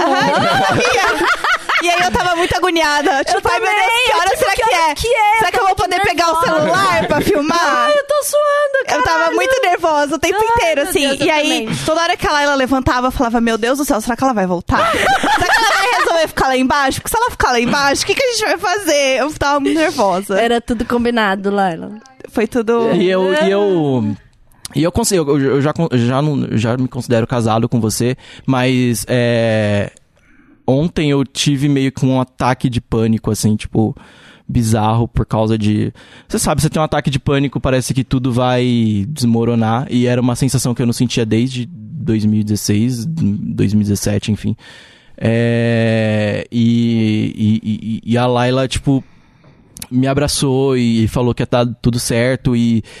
E, e eu acho que é esse, é, é esse tipo de coisa que, tipo, é, faz da gente, assim, tipo, muito forte. Eu lembro muito do dia em que eu fiz a mesma coisa com você e eu vou chorar. Gente, eu, eu não sei, eu já tô chorando faz muito tempo. É, e muito obrigado por, por estar do meu lado, porque é foda, sabe? É foda e eu tô trabalhando bastante. É, mas eu vou, eu vou, juro que eu vou tentar passar o máximo de tempo possível em casa com vocês. Meu Deus. É, e eu amo muito você, tá bom? Vai sair todo mundo com cara de cachorro daqui. Choramos mais careta, é isso. Choramos mais que areta. Ai, gente, com esta. Ai, Eu- a, gente, essa- a gente tá chorando mesmo. É isso. E com essa declaração de amor, pedido de casamento, esperança no, no amor e no companheirismo e no É. futuro, que a gente tem que se despedir, Cara, não que- dá mais. É isso, acabou, é isso. isso. Você vê quando o Gus não tá? Nossa! flui, né? Menina, tem até casamento. até casamento sai É não declaração tá. de amor, Nossa. é gerações. Nossa, eu tô, tô Eu- assim, ó. Eu tava achando que o Gus ia participar desse programa, tava assim, "Ah, vai ser um pouco estranho. Não sei se eu quero Ai. pedidos de casamento. É, acho que não precisa. Mas eu acho que ele ia até chorar. Do jeito que ele é. Ai, será? Ah, ele Ah. é um urso, né, na verdade. É, né? ele ia Nós chorar. sabemos que ali... É, nossa, foi incrível. Dan, obrigado pela oportunidade da gente Imagina. ser host de um pedido de casamento, é, né? Uma grande responsabilidade. É, exatamente. Obrigado vocês. Obrigada por confiar na gente nesse momento. É verdade. Eu Muito- desejo muito amor e muita alegria pra vocês. É um voto que se renova todos os dias, né? Vocês sabem disso, já estão vivendo isso. Uhum. E acho que companheirismo, cuidado é uma coisa que não necessariamente precisa de rótulos, mas é muito legal quando a gente se compromete a alguma coisa. Eu acho que isso é importante pra gente, Sim. sabe? E ter este compromisso, ter este comprometimento. Eu acho bacana mesmo de ter propósito, ter comprometimento, é, ter acordos de cuidados com o outro, sabe? Eu, eu sou uma pessoa que super acredita mesmo no amor, nas relações e tal, de verdade, assim, eu sou uma grande apaixonada pela vida. Eu nunca sei quando, quanto vai durar, porque o tempo me ensinou isso também, né? De que, tipo, é renovado todos os dias. Uhum. Pode ser que tenha um dia que vai acordar e falar que não, mas pode ser que seja uma vida E de é renovar porque- todos os dias, né? Uhum. E não é porque acaba um dia que, tipo, eu e a Laila, a gente repete isso muito um pro outro. Não é porque acaba um dia que significa que deu errado. Não, Exatamente. não deu. Enquanto tava acontecendo, estava rolando e tava dando certo. É, e foi entendeu? real. Eu acho que a É, gente também às vezes exatamente. baseia o final em tudo e não é. É. E o amor de vocês a gente vê muito, assim. É lindo, de verdade. É, eu acho lindo, eu acho maravilhoso. Eu O acho que tipo, o vocês são uma história linda pra, pra muita gente, assim, que está ouvindo também. E às vezes tá meio chateado e achando que a vida tá uma bosta. Enfim, eu vou chorar de novo. e aí eu vou parar porque eu vou chorar. É isso. Não, eu acho muito importante a gente olhar. É... é Óbvio que vai ter gente que vai achar que vocês estão fazendo uma loucura. Dois jovens, não sei o quê, com Não, eu não, eu, eu neném não comprei. tal. Eu não comprei nem aliança, porque eu falei assim. Beleza, eu vou fazer isso amanhã. Ai, o jovem que deixa tudo pra Ai, última é. hora. Ia pedir no rap. Imagina o rap, bate aqui Casa casa. das Alianças. Peça o que você quiser. ah, um número é 1824. Imagina o rap mandando a foto.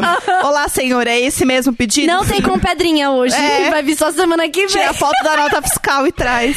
Mas é Ai. isso, acho que é muito importante a gente ter essa esperança no outro, né? E, ter, e apostar no outro e saber que tem outra pessoa pensando e cuidando da gente. É, no dia que eu e Sal fez um ano de, de, de que a gente nunca começou a namorar, né? De que a gente começou a ficar, eu falei pra ele, falei, olha, eu não sei amanhã, mas esse um ano até aqui foi muito incrível. Uhum. Se acabar amanhã, cara, acabou, né? Mas esse um ano foi incrível. Obrigada. Foi uma jornada linda. E é uma renovação. Todos os dias tem uma renovação. Mil coisas podem acontecer. É, Mas viver esse momento e viver o hoje é muito importante. Acho que vocês têm feito isso, né? Acho que essa é a parte mais importante. Gente, a meditação tá ensinando as pessoas a fazer isso há milênios. Sim. Tipo, não adianta brigar com o passado, não adianta projetar pro futuro. O que você tem de verdade é agora. Uhum. O que, que você vai fazer com agora? Vocês estão fazendo, vocês estão vivendo juntos e, né? E trabalhando todos os dias esse amor. Então eu tô assim, ó, caralho, muito emocionada. Muito lindo. viado. Gente, meu eu Deus. acho que podemos encerrar. Podemos encerrar, É é, isso. isto. Obrigada a todo mundo que ouviu. E eu, eu não tô sem palavras. A é gente vai isso. dar spoiler do que vai acontecer? Dá spoiler no- nos stories? Não, quando, É. A, gente- é, no- quando a gente contar, quando eu fizer lá a bio do, do, do, do, do EP. Hum, Não sei, hein? Será? Será não, que a gente vai falar só que tem surpresa. É, é, surpresa. Eu acho que surpresa, surpresa. E, e- e muito, muito, muito obrigado por, pela companhia de vocês e por confiar no meu, no, no meu trampo e por. é, porque eu sou, eu, sou, eu sou fã de vocês desde, o- desde que vocês caíram no feed do Papo Torto. Eu nunca esperava que eu fosse. Eu achei que eu ia gravar o programa, eu achei que eu ia E eu não sabia que eu ia fazer o pedido de casamento do amor da minha vida no, no, no Imagina Juntas, então. Imagina juntos! É, mas muito obrigado mesmo, viu, gente? Ai, nem tenho mais palavras. Chega, acabou, Chega. Brasil. Vamos Tchau. acreditar no amor e no cuidado, no companheirismo e viver o É. hoje. É esse o recado. É isso. Independente da geração. Independente da geração, amem. Amem, vamos, vamos É se amar. isso, Vamos se lindo. amar, gente. Ah, beijo. Tchau. Foi tudo. Muito Foi obrigada. tudo. Obrigada mesmo. Beijo. Beijo. Beijo. Tchau. Tchau.